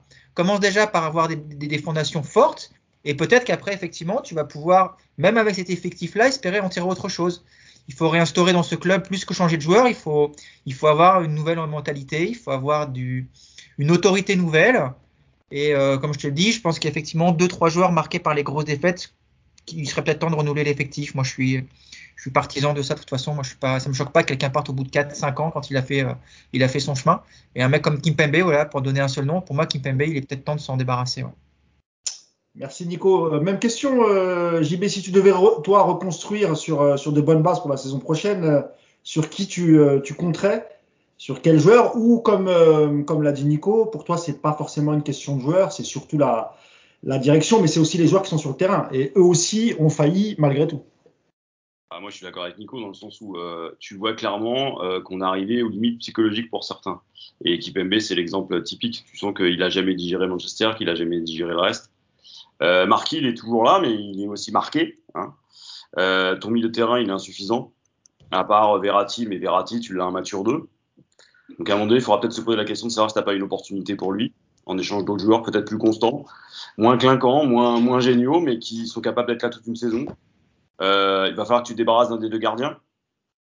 Euh, on peut rêver sur le, le, le maintien de Mbappé, mais je pense que c'est le moment d'aller chercher un remplaçant. Et c'est le moment de voir ce que tu as à récupérer. Et puis après, euh, faut voir aussi par rapport au projet du coach, parce que le coach que tu vas choisir, s'il arrive vraiment et qu'il a la confiance et qu'il est là pour euh, trois ans, avec un vrai projet de jeu à construire, bah, il faut que tu ailles surtout choisir des joueurs qui correspondent à sa, méthode et à sa vision. Ou alors tu fais ce qu'on fait dans les grands clubs, c'est-à-dire qu'il y a une ligne qui est, est construite par la direction sportive, mais en est-elle capable et sera-t-elle encore là euh, en septembre? Et puis euh, à ce moment-là, euh, tu considères que ton coach c'est un contractuel comme les autres? Bon, je pense qu'il y a un changement de méthode à faire, il y a un changement de profil de joueur à, aussi retenir. Tu vois, par exemple, un Pogba, par exemple, qui débarquerait dans ce PSG Circus, ça ça serait un calvaire. Euh, et je pense qu'aujourd'hui, le PSG est capable de te corrompre n'importe quel joueur qui arriverait avec euh, de bons sentiments et du talent. Bon. Euh, Est-ce qu'on est capable de faire ce que la Juve euh, est en train de faire, c'est-à-dire de se renouveler un tout petit peu? On va voir. Est-ce qu'on est capable d'être une institution comme le Bayern? Pour l'instant, non. Voilà, moi, je m'arrêterai à ça. Yacine, même question? Et surtout qu'on fasse pas comme la Juve. Juves sont dans le fin fond du trou, c'est une catastrophe. À part, à part augmenter le capital, euh, c'est tout ce qu'ils ont fait de bien. Mais, mais non, mais moi, ça va être simple. Donnarumma, les latéraux, Marquinhos, Verratti. Voilà. C'est tout. Parce que je parle pas d'Mbappé, parce qu'Mbappé, de toute façon, il est parti. Donc, euh, et, et, sa déclaration d'aujourd'hui, elle vient juste confirmer que euh, c'est plus possible. Voilà. Et encore une fois, c'est ni une question d'argent ni rien. Sa déclaration d'aujourd'hui, elle veut tout dire. Voilà. C'est fini ce vestiaire-là. Moi, je peux, je peux pas être là-dedans. Ça m'intéresse plus, donc je vais aller ailleurs. Mais euh, donc je parle pas d'Mbappé, mais voilà les joueurs à conserver. Tout le reste, c'est à dégager. Voilà, c'est à dégager parce qu'ils n'ont pas envie, parce qu'ils n'ont plus envie, et parce que je continue de dire que le changement de la direction, évidemment, quand on tape sur les joueurs, évidemment que la direction, elle est, elle est responsable, comme on dit à chaque fois, l'histoire des parents avec l'enfant gâté, etc. Le problème, c'est que, en fait, même si tu changes la direction aujourd'hui, les joueurs ont trop d'habitude. Voilà. C'est pas possible. Euh, c'est comme tout dans la vie, malheureusement. Quand tu es dans une entreprise, il y a un changement de directeur et que toi, tu as tes habitudes, les directeurs, ils se heurtent aussi à, l'humain. Voilà, ça fait 5 ans que je travaille comme ça. Qu'est-ce que tu viens me faire chier? Donc là, c'est pareil. J'ai le droit de venir à l'entraînement en retard. J'ai le droit de pas m'entraîner certains jours et de rester aux soins parce que j'ai fait la fête la veille. J'ai le droit de, de, sauter certains matchs. J'ai le droit d'aller au Brésil une semaine euh, en plus que les autres. Demain, tu changes la structure du club si tu gardes le même groupe, t'es mort. En fait, ce groupe, faut le faire exploser. Et faut le faire exploser déjà. La première, la première chose à ne pas refaire, c'est ces putains de clans sud-américains. Mais eux, ils te pourrissent un vestiaire parce qu'ils prennent trop le pouvoir. Le clan sud-américain, c'est une catastrophe. Tu vois, c'est gentil quand il y a les barbecues et tout, c'est super, les images elles sont belles. Instagram, c'est festival, mais en vérité, ça te plombe un vestiaire. Ah, si tu veux, un... on fait, on fait exploser le Poupias, hein. Oui, ouais. Nico. En fait, je pense que le, dans le meilleur des mondes, le PSG deviendrait un, euh, s'il y a un club aujourd'hui sur lequel il faut s'inspirer, moi je pense que c'est Liverpool. Parce que Liverpool, c'est un mélange. Il n'y a, pas de grandes stars euh, comme peuvent l'être, entre guillemets, un Neymar, un Messi, un Mbappé. Mais tu as des grands joueurs. Et puis surtout, tu as des très bons joueurs qui sont tous, ils tirent tous dans le même sens. Ils sont tous inscrits dans un collectif. Et aujourd'hui, quand tu regardes Liverpool, c'est c'est pas le plus bel effectif d'Europe en termes d'individualité. Mais par contre, en termes de, collectif, tu peux difficilement trouver mieux parce que tu as des joueurs qui adhèrent à un projet autour d'un entraîneur. Voilà. Le PSG doit, tendre vers ce genre d'organisation. Et euh, ça passe évidemment par euh, une chose qui, semble complètement euh, évidente, mais qui ne l'est pas à Paris, c'est de, mettre un terme effectivement à tous ces privilèges, à ces passe droits, à cette république des joueurs, à ce côté euh, des joueurs plus importants que ton club. Tu ne peux pas aujourd'hui réussir. Et ce que fait City, c'est aussi un exemple. Ce que fait le Bayern, c'est un exemple. Euh, c'est des clubs, le Real, tout ça, ce sont des clubs où tu as des joueurs qui sont en dessous de ton club, voilà, de ton institution. Voilà. La marque Bayern aujourd'hui, c'est plus fort qu'Alain Lewandowski. Et tu vois, si demain regarde, d'ailleurs, tu l'as vu avec un mec comme Alaba. Euh, Alaba, ça discute, ça, fait chier pour prolonger. Bon bah Alaba, va-t'en, terminé. On va pas se mettre à genoux pour un David pour Alaba, voilà. Donc euh, voilà. Et aujourd'hui, tu as des clubs comme ça qui sont capables de qui sont capables d'intégrer de grands joueurs dans un projet collectif. Pourquoi le PSG n'y arrive pas? C'est que tu as évidemment une gouvernance qui n'est pas bonne et tu as un pouvoir qui est donné à des joueurs trop forts. Et quand on dit, on va en parler là, mais quand on dit, on aimerait voir ce que ça donnerait un entraîneur avec un gros caractère dans cette, dans cette équipe. C'est le sujet du, du, dernier débat, on y arrive. Voilà, on va en parler, parce que je pense qu'avant de tout bouleverser, c'est peut-être une solution pour le PSG, la plus facile dans l'immédiat, parce que virer 15 mecs au mercato, ça va être compliqué. Donc je pense qu'une solution qui devient peut-être obligatoire cet été, c'est de mettre un entraîneur avec du caractère, lui donner des pouvoirs, dire ouvertement qu'il a le plein pouvoir pour mettre sur la touche un joueur ou en écarter un autre, et voir ce qui se passe. Si ça marche, tant mieux. Si ça marche pas, bon bah tu sauras qu'en fait il faut effectivement euh, tout révolutionner. Vas-y Yacine. juste vite fait pour finir sur Liverpool parce que c'est intéressant. Il faut toujours rappeler comment ça se passe. Liverpool, au bout de six mois, Klopp, il est pas loin de se faire virer. Les dirigeants tiennent. Euh, il fait un beau parcours en Europa League. Euh, et puis la machine elle se met en route. Pourquoi? Parce qu'en fait déjà on l'a laissé travailler. Il a été soutenu. C'est-à-dire qu'on n'a pas, on n'a pas euh, sombrer dans l'atmosphère générale. En fait, Yass, on lui a pas parlé de la Ligue des Champions toutes les 30 secondes. Ah, là, on l'a laissé travailler. Donc ça, c'est une chose. La deuxième chose, c'est que Liverpool, ils construisent leur groupe sur euh, la première année et demie. Et ensuite, ils identifient les manques. Et chaque saison, il t'a pris ce qui lui manque. La première année, il lui fallait un très bon gardien. Il a pris un très bon gardien. La deuxième année, il lui fallait un très bon défenseur. Il a pris un très bon défenseur. Il, la, troisième année, la troisième année, il lui fallait un milieu de complément parce que Milner, il commençait à arriver au bout, etc. Rappelez-vous, quand il prend Milner, Milner à City, personne n'en veut. C'est-à-dire que c'est un joueur anglais basique, le mec, il va au charbon. Pourquoi il le prend? Parce qu'à ce moment-là de la construction, tu as besoin de ce genre de mec de leader. Euh, tu lui dis, tiens, joue arrière droit, il joue arrière droit. Tu dis, joue lié gauche, il joue lié gauche. Tu dis, joue 6, il joue 6. Mais le mec, il met toujours le même état d'esprit. D'accord? Yacine, juste, pour, euh, pour parler du travail de Liverpool, moi j'ai un ami qui est recruteur hein, chez, à, Liverpool. Et je peux vous assurer que la manière de travailler de Liverpool en termes ne serait-ce que de nombre de scouts qu'ils ont euh, à travers l'Europe, à travers le monde, comment ils travaillent sur Van Dyke. Ne, ne pensez pas que c'est comme Leonardo, hein, c'est genre euh, il a vu un bon match de Van Dyke, il dit on va acheter Van Dyke. Van Dyke, ça faisait 4-5 ans qu'ils étaient sur lui. 4-5 ans m'a dit mon ami qui travaillait à, à, à, Liverpool, qui travaille toujours à, à Liverpool, et, et, et tu as, très bien résumé pardon, la, la chose. C'est-à-dire que eux, euh, quand ils font finale, ils perdent euh, à cause d'une erreur de gardien. L'année d'après, ils mettent certes un gros montant, mais c'est un gardien qui fait gagner des points. Pareil, ils avaient une défense parfois un peu bancale. Ils vont chercher Van Dyke et ainsi de suite. Et tu as tout à fait raison. Et en plus, et en plus de ça, ils ont réussi à faire, par exemple, de Sadio Mané, qui est un très bon joueur, hein, mais euh, dont on, enfin, personne n'aurait pu euh, prévoir la trajectoire de Sadio Mané à Liverpool. C'est devenu un joueur incroyable. Je parle pas de Mo Salah parce qu'on l'avait déjà vu un peu à, Chelsea, ça s'est pas bien passé, mais en tout cas à la Roma, ça s'était bien passé.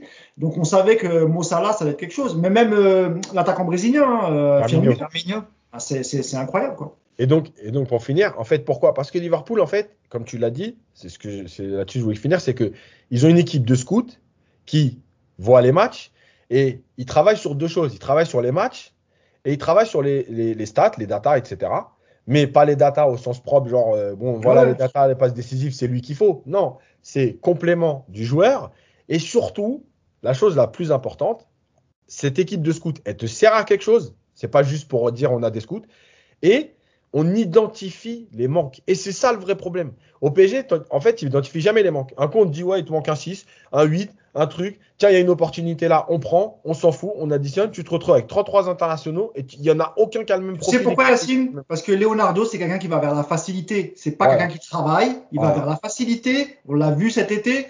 Euh, ok, Mendes, c'est bien. Hakimi, c'est bien. Tout le monde l'a dit. Bon, une fois que tu as sorti ces deux joueurs-là, le reste, c'est quoi? C'est que des fins de contrat.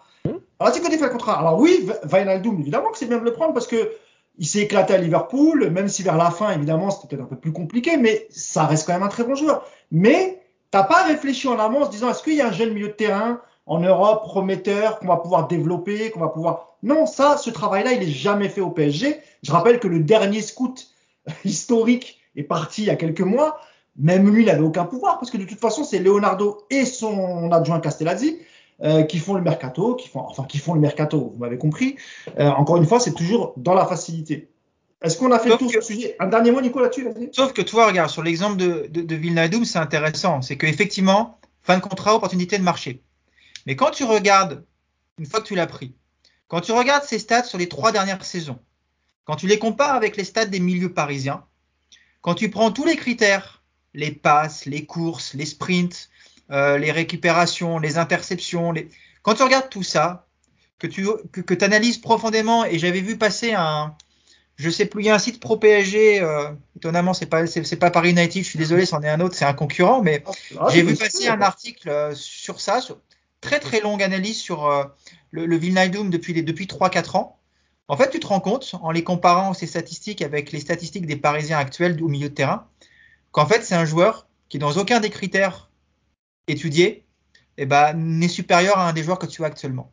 Et ce qui, en fait, ressemble à une très bonne opération, à une très bonne opportunité, et moi, le premier, j'ai été le premier à dire, putain, quand je vois ce qu'il fait à Liverpool, il va nous faire du bien.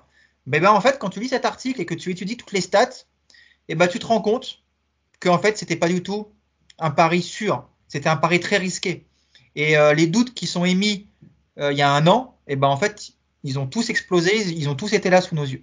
Et donc, c'est quand même effrayant de te dire que un mec chez lui qui fait ce travail et, à même de se rendre compte que ça va être un, risque pour le PSG, alors que le PSG, lui, qui a signé ce mec-là en lui donnant euh, 10 millions, lui versant un salaire monstrueux, en fait, tu te rends compte que ce travail-là, il n'a pas été fait par le PSG. Parce que si ce travail avait été fait par le PSG, bah, je pense que Vilnadoum, tu te rends compte qu'en fait, c'est pas le bon profil. C'est pour, ça que je parlais de facilité de la part de, Leonardo, parce qu'encore une fois, il est parti vers un joueur qui, avait une, qui était un peu bankable, qui avait quand même une belle cote, mais qui était gratuit, et pour lui, c'était, c'était très facile. Combien te propose Barcelone? On te rajoute 30-40% de plus, c'est, fini, c'est réglé. JB, euh, encore 5 minutes, si tu as, si as encore 5 minutes, enfin un dernier débat, je te donne la parole. Et après, tu peux y aller si tu veux, il n'y a pas de souci. Euh, il y a eu des rumeurs euh, ces derniers temps sur, euh, sur des contacts entre le Paris Saint-Germain et Antonio Conte, euh, qui je rappelle vient d'arriver à Tottenham, hein, c'est sa, sa, première saison. et Yacine avait fait un très bon papier là-dessus en disant que en prenant un joueur, un entraîneur avec le caractère de Conte, un caractère sacrément trempé, c'est là qu'on verrait si ce PSG est entraînable ou pas. Est-ce que tu es d'accord avec toi Est-ce que tu trouves que c'est une bonne idée, euh, Jean-Baptiste, la piste Antonio Conte pour, euh, pour réveiller un peu ces, ces feignasses, cette expression chère à, Nicolas euh, Moi, Conte, j'en rêvais avant Pochettino. Euh, j'en rêvais même avant Tourelle. Euh, J'adorerais voir ce type d'entraîneur chez nous. Mais je pense qu'il se heurterait à un problème. C'est que si Leonardo reste, ça passera jamais si euh, tu gardes les Neymar et Messi et que tu veux en faire quelque chose, je pense que ça va être. Alors JB, c'est dans l'hypothèse où évidemment Leonardo partirait. Hein. On est tous d'accord. Si on part et que tu donnes les clés du camion à compter, je pense qu'on va pas avoir des matchs de dingue, mais je pense qu'en termes de vestiaire, au moins ça ira dans, dans le bon sens. Maintenant, euh, c'est un entraîneur qui à chaque fois qu'il a quitté un club, ça s'est très mal passé. Donc c'est un mec, tu sais que tu prends pour 2-3 ans, et c'est un crash test pour ton pour ton club. Euh, moi j'adorerais. Moi je signe demain. J'ai même envie de te dire, je vire Pochettino ce soir, je paye la clause à Tottenham s'il faut, je le ramène. Je le ramène, je leur des croissants euh, et je le mets Tuchel aussi a, est souvent mal parti des clubs où, où il a entraîné. Donc après ça, ça c'est. Ah mais Thomas, même si, Thomas, oui, oui. Thomas, même si compté, c'est vrai que c'est un peu plus explosif. Ça, tu, tu as, tu as raison, euh, Jean-Baptiste. Nicolas sur euh, sur Comté. Nicolas, il est dépité. Tu peux lui ramener même le clown Bozo, il va te dire. Je pense que c'est moi et Yacine hein, le, meilleur tandem pour cette équipe. Hein. Je, je, commence à y croire de plus en plus. Je vais commencer à lancer le hashtag. Euh, non, mais alors déjà, Comté, j'ai un, j'ai un doute, c'est que il a déjà été contacté. À l'époque, il a refusé le PSG parce que il veut pas s'emmerder avec, il veut pas s'emmerder avec les Brésiliens, quoi.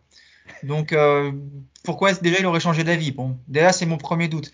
Après, sur le profil du coach, et c'est ce que je dis tout à l'heure, oui, je pense qu'effectivement, si tu n'es pas capable de, complètement révolutionner ta structure au niveau direction, staff et, tout ça, effectivement, mettre un mec comme Comté, ça serait intéressant parce qu'on verrait tout de suite. On verrait si un mec avec du caractère euh, deviendrait bah, une, euh, une espèce de, de, carpette comme on est en ce moment avec Pochettino, ou est-ce qu'il te foutrait un bordel monstrueux et qu'il mettrait le feu au vestiaire? Donc euh, ce serait intéressant par rapport à ça. Après, mettre un, mec comme Comté, euh, si tu lui donnes les pleins pouvoirs, ok, super. Mais euh, est-ce que les joueurs ils vont adhérer à ça? C'est toi, enfin, tu vas, ça veut dire que Neymar, au bout de deux jours, il va être, il va être en marge du groupe parce qu'il a 10 kilos trop. Tu crois vraiment que le PSG est capable aujourd'hui de faire ça? Ça veut dire que Messi à l'heure de jeu tous les matchs parce qu'il avance plus, il va être sorti. Ça veut dire que euh, il va retirer le, brassard à, Marquinhos parce qu'il est fragile. Ça veut dire qu'il va trancher d'entrée en disant que c'est Donnarumma et puis Navas on le vend parce qu'il en veut pas. Enfin, toi, il y a des décisions fortes à prendre qui vont forcément effectivement mettre le bordel dans ton vestiaire parce que rien que là, on a déjà vu le merdier avec Navas Donnarumma, le clan des Sud-Américains qui protège Navas. donc, tu vois, j'ai dans l'absolu, ouais, ce serait bien. Évidemment que ce serait bien de faire ça, parce qu'on a tous envie de leur mettre des claques dans la tronche, de toute façon, aujourd'hui. Donc, euh, évidemment qu'un mec comme Comté, moi, ça me fait rêver. Et même Mourinho, aujourd'hui, ça me fait rêver. Pourtant, je, je, toi, on en est, on en est là. Ce, ce, genre de profil, de dire à un mec, bon, bah, voilà, il va, il va venir, il n'en aura rien à foutre de tous les privilèges, il n'en aura rien à foutre de l'image du club, et lui, il est là juste pour gagner. Et donc, euh, oui, oui, si, si, effectivement. Euh, je te coupe deux secondes, mais, mais c'est vrai que la saison dernière avec l'Inter, on a, on, a vu qu'après le titre de, de, de champion de l'Inter, il y avait une vraie communion avec ses joueurs. On dit souvent qu'il y a souvent des clashs entre Conte et, et, son vestiaire, mais euh, en tout cas, l'effectif de l'Inter la saison dernière l'a suivi malgré tout, et, euh, et, en suivant Conte, ils ont gagné des titres. Avec, si tu fais venir Conte, tu as une obligation, c'est que l'effectif doit être renouvelé au moins à 50%. Ah oui, Parce que tu as des mecs, tu vas pas demander à des mecs qui foutent rien depuis 3 ans, 4 ans, du jour au lendemain, de se transformer en machine sur un terrain, de contre-pressing. De... Moi, j'y crois pas à ça. J'y crois pas. Euh, un mec comme, je veux pas m'acharner sur lui, mais un mec comme Neymar, qui est là depuis 5 ans, tu vas pas arriver l'été prochain quand il va rentrer de sa Nouba au Brésil avec ses 4 kilos de plus et ses 3 grammes dans le sang, tu vas pas lui dire, bon, bah, cette année, c'est plus comme avant. Cette année, euh, bah non, je suis désolé, euh, tu vas passer 3 mois en marge du groupe parce que. Alors, juste, juste, deux secondes, Nico, on dit au revoir à JB qui doit y aller. Merci pour, pour ta participation, Jean-Baptiste. Et moi, je valide le tandem Nico Yacine, c'est tout. Hein, je suis ramasser les ballons, les gars. Merci beaucoup, JV. À bientôt. Ciao. Vas-y, Nico. Donc voilà, c'est ce que je te dis. Je, je, pense que oui, ça peut être bien, mais ça nécessite d'abord d'avoir une direction qui, qui mette clairement les choses au point en expliquant on s'est trompé avant, on a pris trop de, de liberté avec les joueurs, on a été trop intrusif dans, dans, nos coachs. On va mettre un directeur sportif qui va pas être euh, en conflit avec son entraîneur. On a un président, et c'est déjà le cas quelque part, qui se met en retrait et qui est pas là pour trancher là-dessus parce qu'on on a pu le voir. Si tu fais ça et qu'à côté de ça, tu mets un compté en renouvelant l'effectif, je pense que ça peut être effectivement une très bonne raison.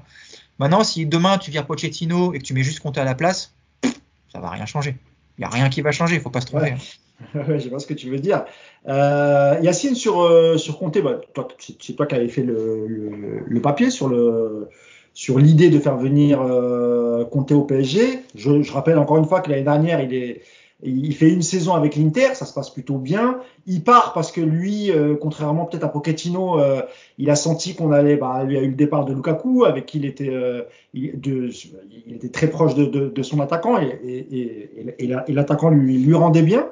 Euh, que ce soit dans le projet de jeu, dans le caractère ou dans l'idée de faire face à sa direction, en vérité, il n'y a pas mieux que compter, Yacine. Ouais, moi je pense que je l'avais déjà dit à l'époque où on parlait de lui euh, en début de saison. Ouais, moi je pense que c'est bien, ça passe ou ça casse, mais au moins on va être fixé. On va être fixé sur ce club, est-ce qu'il est entraînable? Euh, On va être fixé sur le fait que est-ce que le club a, a décidé de changer de cap un peu et de soutenir son entraîneur? Euh, parce que pour compter, c'est euh, soit tu le soutiens, soit ça explose.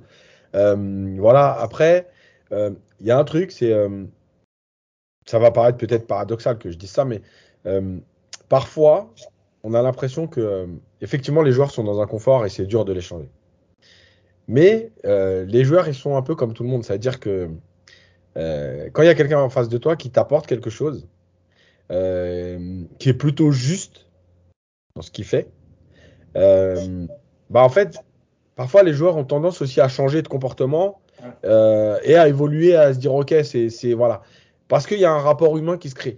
Et tu disais effectivement Conte. En fait, Conte, quand tu regardes son passage des deux ans à l'Inter, qu'est-ce qu'il fait? En fait, il construit son groupe. euh, et effectivement, il y a une, il y a une communion avec ses joueurs, mais en fait avec le groupe qu'il a choisi. Euh, c'est pas avec le groupe de l'Inter d'il y a trois ans, tu vois? Parce que s'il reste avec le groupe de l'Inter d'il y a trois ans, il peut, c'est pas possible. Parce que euh, Barella, il, l'a- il- il le fait venir la deuxième saison. Hein, euh. Non, la première, la première, il est déjà là, mais en Ah ouais fait, c'est même pas ça. C'est que, c'est qu'en fait, il y a, si tu veux, t'as, euh, euh, comment dire, les joueurs, ils sont, ils sont un peu, enfin, comme des enfants. C'est-à-dire que quand tu les pousses un peu, tu vas les forcer à travailler, les premiers jours, ça va être compliqué. Et en fait, c'est à ce moment-là qu'avec Conte, ça va passer ou casser, et que tu dois le soutenir. C'est-à-dire que, euh, tiens, lui, euh, Messi, Neymar, Paredes, euh, voilà, non, on veut pas courir. Ok, bah c'est pas grave. Mais moi, par contre, je vous fais pas jouer. Et là, le club, il doit dire, ok, nous, on ok, il joue pas. Et en fait, tu peux, alors effectivement, tu peux te retrouver avec Paredes, Neymar, Messi sur le côté, mais tu peux aussi très bien te retrouver avec, ces joueurs-là qui se décident à se dire, bah non, finalement, on a envie de jouer, on on va falloir rentrer dans le moule, et tu rentres dans le moule. Je dis pas que ça va arriver, hein, je, je Ouais, connais pas la- la- mais en fait, avec Ça être un déclencheur, quoi. voilà. C'est le dernier levier pour dire euh, oui, cette équipe est finalement entraînable. Encore une fois, et je le répète comme je l'ai dit dans le papier, parce qu'il y en a qui m'ont attaqué avant de lire le papier, comme d'habitude, Comme d'habitude. après ça. qui l'ont lu et qui sont revenus. Euh, oui, c'est pas, comme l'a dit Nico, c'est pas juste compter la baguette magique, c'est compter et un fonctionnement. Mais si tu prends compter en le soutenant et en allant dans son sens, parce qu'en vérité, euh, c'est vrai qu'il y a, il y, a, il y il y une partie de l'effectif à renouveler, mais tu as quand même des joueurs qui correspondent tout à fait au football de Conte. Euh, Verratti, ça correspond à Conte, Marquinhos, ça correspond à Conte, Donnarumma, ça correspond à. Hakimi, Et les latéraux, voilà, et les latéraux, ça correspond à compter. Donc déjà, tu es déjà quand même plutôt pas mal de ce côté-là. Par contre, Euh, Messi, Neymar, Yas, euh, Là, on est, là, on est mal. Euh, Icardi aussi, on aurait pu parler d'Icardi, parce que je pense qu'Icardi, euh, voilà. Mais, euh, mais voilà, donc, donc moi, je pense que c'est un peu, tu sais, euh, la dernière solution. ouais. Et, et encore une fois, ça ne veut pas dire qu'après Conte, tu dois prendre que des entraîneurs comme Conte. Tu vois, dans le papier, je l'explique, c'est peut-être le moment d'amener ce coach-là, hyper exigeant, intransigeant et tout, pendant un an, deux ans, tant que ça tienne avec Conte, parce qu'il fait déjà plus de deux ans, euh, pour repartir en fait sur des bases saines. Il y a cet entraîneur, il a mis ça en place, il y a du travail. Maintenant, on peut repasser peut-être un entraîneur qui propose plus de jeux, etc., mais en gardant cette base de travail comme le fait Simone Inzaghi à l'Inter. Tu vois? Il travaille sur le truc de Conte en essayant d'apporter sa touche à lui. L'Inter, c'est la première fois depuis 10 ans qu'il passe les poules de la Ligue des Champions. Voilà, il a travaillé sur ces acquis-là. Est-ce que justement, euh, parce que Conte, il faut rappeler qu'il est passé à Chelsea aussi, il a eu des résultats la première année. Euh, Ouais, bien sûr. hein. est-ce que justement, c'est pas le moment de, de prendre ce coach-là pour te mettre un grand coup de pompe là-dedans, remettre une rigueur de travail? Et puis, même s'il reste pas longtemps, c'est pas un projet à long terme. Tu as posé les bases, maintenant tu dis, OK, là maintenant on a un groupe qui a envie de travailler. Maintenant, on peut évoluer peut-être dans l'entraîneur, si, chez, chez l'entraîneur, si Conte ne reste pas. Tout, tout ça, on l'a vu un petit peu avec Tourelle, je trouve quand même. Oui, Quand Tourelle arrive, euh, c'est exactement ce qui se passe quelque part. Il... Ouais. Bon, alors, alors, Tourelle, euh, on avait été un peu surpris parce qu'effectivement, euh, c'est un entraîneur qui arrive euh, avec une réputation d'entraîneur très dur, très exigeant. C'est vrai qu'il il, il dégage tout de suite un côté. euh, on parlait de la calinothérapie à l'époque. C'est vrai qu'il se, il, il va, il va séduire son vestiaire grâce à ce côté très proche d'eux, à les complimenter. Mais en parallèle de ça, il a une exigence. Mm. Il met en place un système qui est exigeant avec, euh, avec tout de suite des résultats, puisqu'il y a la série de, je sais plus, 14 ou 15 Ouais, 14 victoires. ouais. 14, voilà. En fait, jusqu'à marche. décembre, jusqu'à jusqu'à la trêve hivernale, ça se passe plutôt bien. Mais tu vois quand même malgré tout, et c'est là où moi par rapport à Comté, j'insiste sur effectivement l'importance que la gouvernance au-dessus de lui doit également évoluer. C'est que Tourelle, il a été comme les autres. C'est-à-dire qu'au bout de 6-7 mois, et ben, le système il s'essouffle. Et puis bah chasser le naturel, il revient au galop, comme on dit, tu vois. Tu as des joueurs qui, au bout de 6-7 mois, bah, ils commencent à se dire que ouais, c'était sympa de faire des efforts monstres, c'était sympa d'aller au-delà de ce qu'ils étaient habitués à faire avant, mais au bout d'un moment, ils, lâchent les joueurs. Et oui, parce euh, que tu as, le match de Manchester en fait qui fait la bascule. Ouais. Quand tu perds ce match-là, rappelle-toi, il euh, n'y a pas de mise au vert. Comme par hasard, d'un coup, on lui reproche le fait qu'il n'y ait pas eu de mise au vert. Mais il n'y en a jamais eu depuis le début de l'année. Qu'est-ce que tu veux que je te dise Si le match il tourne mal, c'est pas à cause de la mise au vert. Mais effectivement, ils se sont servis de ce match-là pour dire bah finalement, on a couru pour rien, quoi. Le résultat, c'est le même. C'est ça. C'est ça. Et puis, bah, du coup, derrière, il. Euh, et tu vois, c'est là où je suis inquiet, c'est que derrière, bah, tout Thomas Tourelle qu'il est, et malgré ce qu'ont ce prouvé les, six premiers mois, euh, parce que il était là le système, il y avait un beau football, il y avait des résultats. Enfin, franchement, c'est le plus beau PSG qu'on a eu depuis euh, quasiment la première, enfin, la, la première saison d'Emery. Il y avait eu des belles choses aussi, tu vois. Ah, il y avait des mais, là, il y a... mais tu vois, là, les six premiers mois de Tourelle, franchement, on n'est pas loin des six plus beaux, les, des six plus beaux premiers mois de l'RQSI, je trouve, en termes de jeu. Et en plus, Nico, bah, on, avait perdu l'habitude des coachs qui changeaient de système, euh, tu sais, en cours de match. Il, il, arrivait toujours à trouver quelque chose et ça marchait. Tu finissais par gagner le match quand il, quand il faisait des petites retouches. Et, et on avait senti aussi un vrai lien qu'il avait créé, notamment en l'été 2018 quand il arrive. C'est vrai qu'il a beaucoup de jeunes puisque c'est la Coupe du Monde. Mais euh, je sais pas si vous vous rappelez la conférence de presse où les mecs lui versent un, un seau d'eau, ça chante, etc. Et on s'était tous dit, tiens, enfin, il y a quelque chose. Parce que même Unai Emery, même si ça marchait parfois bien sur le terrain, on sentait que c'était pas le genre de joueur à aller faire des câlins. Emery, c'était. Emery, c'était. Euh, c'était plus compliqué cette mise en place parce que c'était une exigence avec des joueurs qui répondaient pas justement. Tourelle, ils ont répondu à ce qu'il a demandé parce qu'il y a eu effectivement cette proximité. Emery, euh, Emery avait des super préceptes de jeu, peut-être même encore meilleurs. Mais Emery, au bout d'un mois, ils ont tous appelé Nasser en disant oh, putain, vas-y, dis-lui d'arrêter, c'est pas possible. Ce qui nous demande trop. Tourelle, il a même réussi à faire courir Draxler en deuxième numéro 6 dans un 3-4-3. Imaginez un peu le mec quand même. Oui, c'est vrai, c'est vrai. Très fort. il avait joué au milieu de terrain. Dernière chose, monsieur. Oui, vas-y, Nico. Non, puis, enfin, encore une fois, c'est les six premiers mois de Tourelle, c'est vraiment une équipe qui porte la marque d'un entraîneur. Mm. Tout à l'heure, on rigolait en disant qu'on peut aller euh, sur le coach, sur le banc du PSG à la place de Pochettino aujourd'hui, ça changerait rien. Bon, évidemment, euh, on, grossit le trait. Euh, ce qu'a fait Tourelle pendant six mois, c'était vraiment son équipe. C'était pas le PSG avec Tourelle comme entraîneur, non, c'était l'entraîneur Tourelle et son équipe. Tu vois, il y avait vraiment une patte. Et c'est ça aussi qu'on a reproché beaucoup à Pochettino, c'est que aujourd'hui, 15 mois après son arrivée, il n'y a pas de patte, on sait pas, il n'y a aucun style qui est lié à Pochettino. Tourelle, il avait réussi ça. Donc il avait, vraiment donc euh, tout, tout, tout, marché de, de, de ce côté-là. Mais encore une fois, voilà, c'est là où moi je suis inquiet, même avec un comté, c'est que bah, tout Tourelle qu'il était, tout marchait bien, tout le monde s'éclatait, les joueurs prenaient du plaisir, les résultats étaient bons. Il a suffi d'un mauvais, euh, d'une mauvaise soirée avec euh, un match qu'on peut jouer mille fois, on va le gagner 995 fois. Et bah et voilà, il a suffi de ce match-là pour que derrière, bah, Tourelle il fasse comme les autres, il perde le vestiaire parce que bah la direction, parce que le, retour des passes droites, ouais, même lui il a, il a baissé la culotte quelque part, donc c'est euh, voilà, c'est un vrai, c'est un vrai problème quand même ce club. Hein.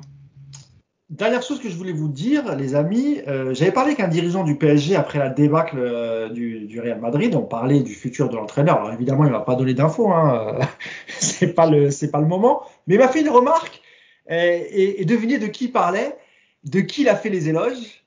Et ben d'un certain Thiago Motta.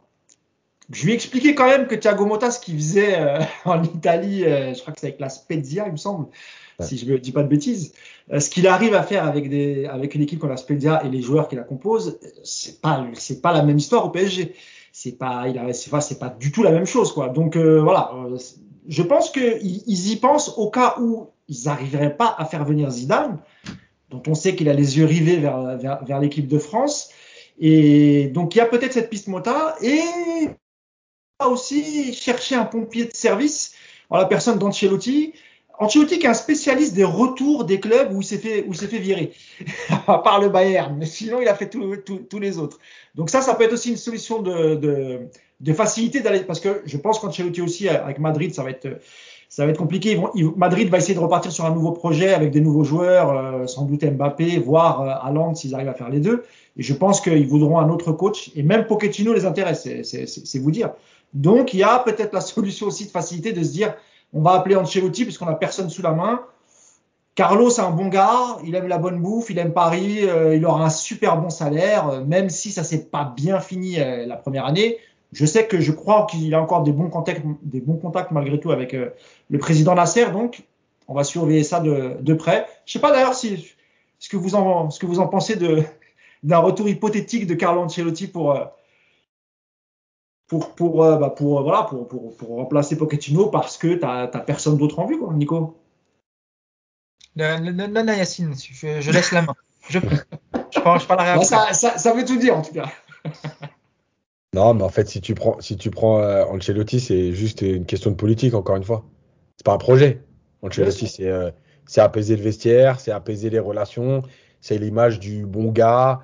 Déjà en conférence de presse, c'est un peu plus intéressant, un peu plus rond. Voilà, c'est pas, il y a pas de conflit, il y a pas de Un foutage de charmeur. Bah oui. Euh, voilà, donc en fait, si tu fais ça, c'est encore une fois ce fameux choix par défaut parce que euh, Ouais, c'est pour ça que je parlais de facilité Yass. hein. donc voilà, c'est encore une fois, tu montres qu'il n'y a pas, il y a pas de, il y a pas de perspective. C'est que tu fais que de, que des à-coups. Voilà. Tiens, maintenant tout de suite, qu'est-ce qu'il faut pour que ça se passe bien? En tout cas, bon, juste je- pour préciser, Yass, ça, ça serait sans Leonardo, hein, évidemment, hein, parce que je pense que le- De toute façon, je pense qu'il y a beaucoup de choix. Il y a beaucoup de choix qui sont sans Leonardo là, mais euh, oui, oui, oui, oui, mais surtout par rapport à Ancelotti, son premier, Non, non, mais son bien premier sûr. passage, euh, voilà, Euh, je pense qu'il n'a pas oublié. Je- tu Je veux dire un dernier mot, Nico, avant qu'on Eh. se quitte? ça fait Ancelotti sans Leonardo, Conte sans Leonardo, Zidane sans Leonardo. Il va plus rester beaucoup de choix pour que Leonardo reste quand même. Sinon, tu mets Leonardo sur le banc. Moi, je veux bien. Moi, s'il me prend, je veux bien qu'il reste. Par contre, il va pas falloir qu'il me fasse chier trop longtemps quand même. Et qu'il apparaisse qu'après les victoires. Un dernier mot, Nico, ou on a tout dit sur ce, sur ce match, au podcast?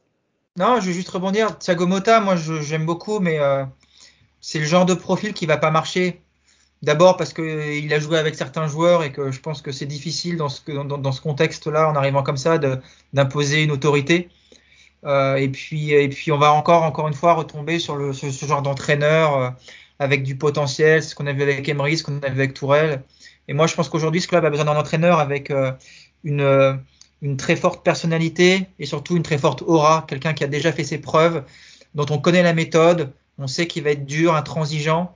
Et aujourd'hui, c'est vrai que celui qui coche le plus les cases, c'est Comté. Même plus qu'un Zidane, parce que Zidane, on sait qu'effectivement, c'est de la politique à l'état brut. Mais euh, Zidane n'a pas forcément non plus ce côté euh, je vais taper du poing sur la table. Zidane, il va arrondir les angles. Et euh, moi, je pense que cet effectif, il a vraiment besoin de se faire rentrer dedans. Avec euh, ceux qui seront pas contents, ils se casseront, il n'y a pas de souci. Mais tu as besoin de les secouer, tu as besoin de leur imposer des choses parce que, encore une fois, tu leur as donné beaucoup pendant cinq ans. Tu leur as donné tellement de choses que tu peux pas arriver du jour au lendemain en disant bon, ben maintenant c'est fini.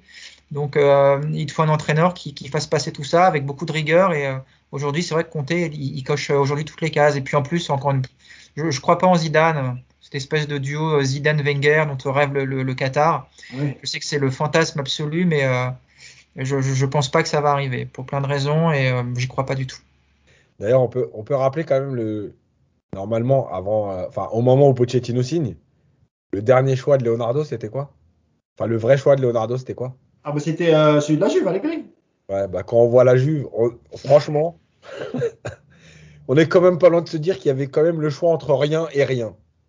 Après, tu sais, je, je, je vous invite à regarder le podcast. euh, j'ai fait, j'ai refouillé des podcasts l'autre jour et le podcast de la nomination de, de Pochettino, il, il est pas, euh, il est pas flatteur hein, pour nous parce qu'on est content en fait. Et Eh oui, oui, oui. Et on parle de, on parle d'un entraîneur rigoureux qui va apporter euh, surtout une dimension physique avec une, euh, une prépa, avec des. Putain, on est, euh, on est naïf hein, on et on y croit. Hein. Le pire, c'est Yacine. Hein. Yacine, il a, il a un drapeau argentin derrière lui. euh, il est en feu le Yacine. Il y croit trop. Hein. Ça fait mal. hein.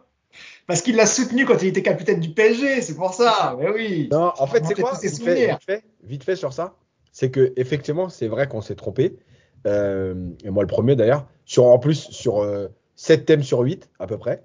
Euh, mais euh, en fait, il y avait deux choses. La première, c'est que vous vous rappelez qu'il y avait un reportage qui tournait sur RMC sur le fameux Pochettino machin.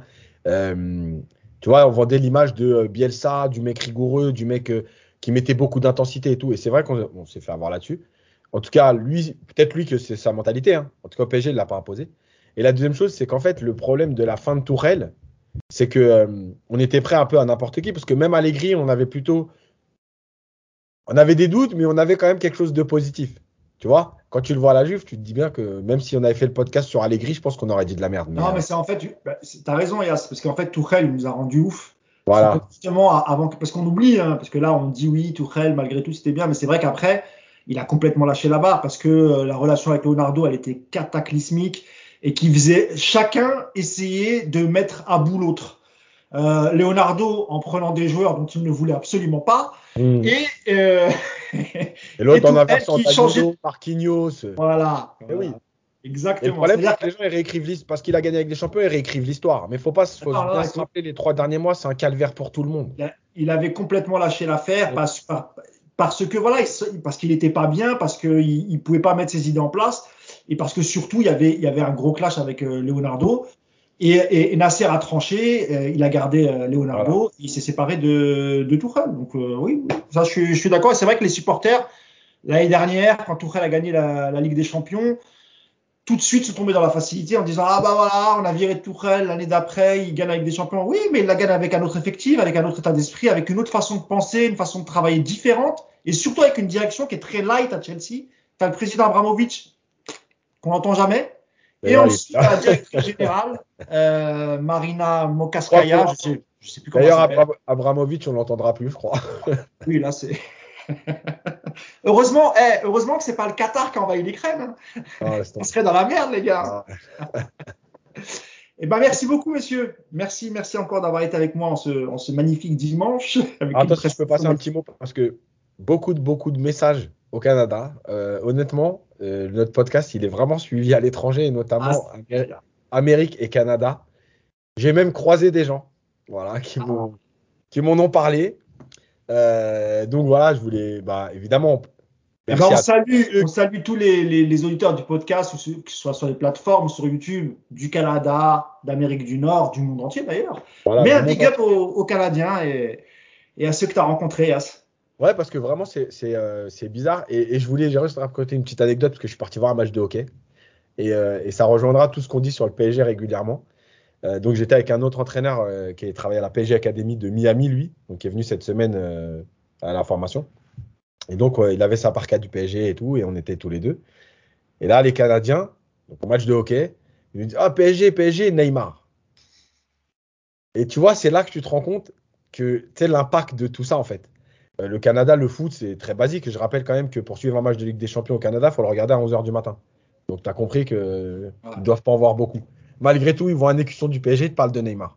Mais tu, mais, mais tu vois, bah, ce, que, ce que tu dis, c'est ouf parce que c'est exactement ce que ce que recherchaient les Qataris. C'est ça Ouais, qu'ils recherchaient. voilà. C'est qu'on parle, tu vois. Tu vois, tu, tu le disais. Ouais. Euh, voilà, tu vois, c'est, eh ben, on parle de Neymar au Canada alors que c'est un pays Voilà. qui ne regarde pas le foot. Voilà. Et, au et à la PSG Academy, justement, les petits, bah, ils te disent en permanence, tu vois, pour te dire qu'ils sont pas conscients du niveau, mais ce qui est important, c'est l'image. Donc, ils ont ils ont l'équipement PSG, etc. Et ils te parlent en permanence de Mbappé, Messi, Neymar. Voilà. Tu leur parles de Verratti, ils ont envie de te dire, mais c'est qui, quoi? Ouais, ouais, bien sûr, bien sûr. Parce que je pense que c'est, ils font partie des, peut-être des publics qui regardent plus des résumés que le match en entier, Ouais, ou des, des highlights qu'on voit sur YouTube, Ouais. des, des compilations de gestes techniques, Et etc. voilà, quand tu le vis en fait à l'étranger, c'est là que tu te rends compte, bah ouais, en tout cas, tout ce qu'on a dit sur la réussite de ce, de ce côté-là marketing, bah moi je l'ai vu quoi. Le mec il va à un match de hockey, dit PSG, Neymar direct. Alors, le, le, le but est atteint au Ouais, moins à ce côté-là. On est- Peut-être qu'un jour le Qatar investira pour le plus grand bonheur de Nico dans la Formule 1, euh, sait-on jamais. Alors, alors, si c'est l'heure des messages, non, moi je- je- je- j'aimerais demander au Qatar d'investir, mais pas dans la Formule 1, au FC Versailles, s'il vous plaît. Venez. Ah, Venez chez un nous. club satellite. Alors, par contre, vous ne refilez pas Neymar euh, pour vos fins de saison moisies, on n'en veut pas.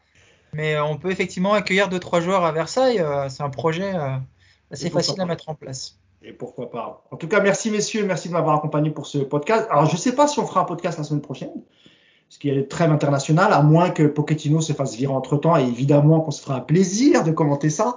Non pas qu'on souhaite le mal à Pochettino ou à qui que ce soit, hein, mais c'est vrai que ça serait, euh, ça serait peut-être au moins un petit déclic euh, pour, pour une, une, une, une fin de saison un, un peu plus normal, on va dire. Donc merci à vous et puis euh, peut-être à la semaine prochaine. Sinon, on se retrouvera après le, le match de Lorient. Yacine, d'ici là, il sera, il sera revenu. Sauf si les Canadiens euh, nous l'enlèvent et, et veulent absolument le garder. On va tout faire quand même pour, pour le rapatrier, les gars. Ça, il va, il Faut va- faire un, faut faire un podcast lundi euh, prochain, parce qu'avec le jet lag, il- ça va être, ça va être rigolo de voir sa tronche. Ah ouais. Ah, ah, tu, tu rends quoi exactement a mis, il a mis trois jours à digérer l'aller, le retour, il va mettre une semaine.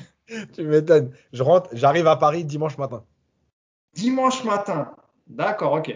Bon, ah oui, ça peut être sympa de faire, euh, Si vous podcast voulez que- lundi. Si vous voulez que je m'endorme entre deux phrases, euh, ça Il aura les mêmes yeux que Neymar, tu sais, on va pas. Il sera tout bouffi. Et du coup, et du coup, Nico, je serai obligé de lui dire, Yacine, tant que t'as pas les yeux ouverts, tu fais pas le podcast. C'est ça, c'est sur la touche. Bon, bah, au moins, tu vois, on finit par un, par un sourire. on va pas se pendre non plus. C'est clair. Merci à tous de nous avoir suivis. Euh, bonne semaine à vous et à très vite. Ciao. Ciao.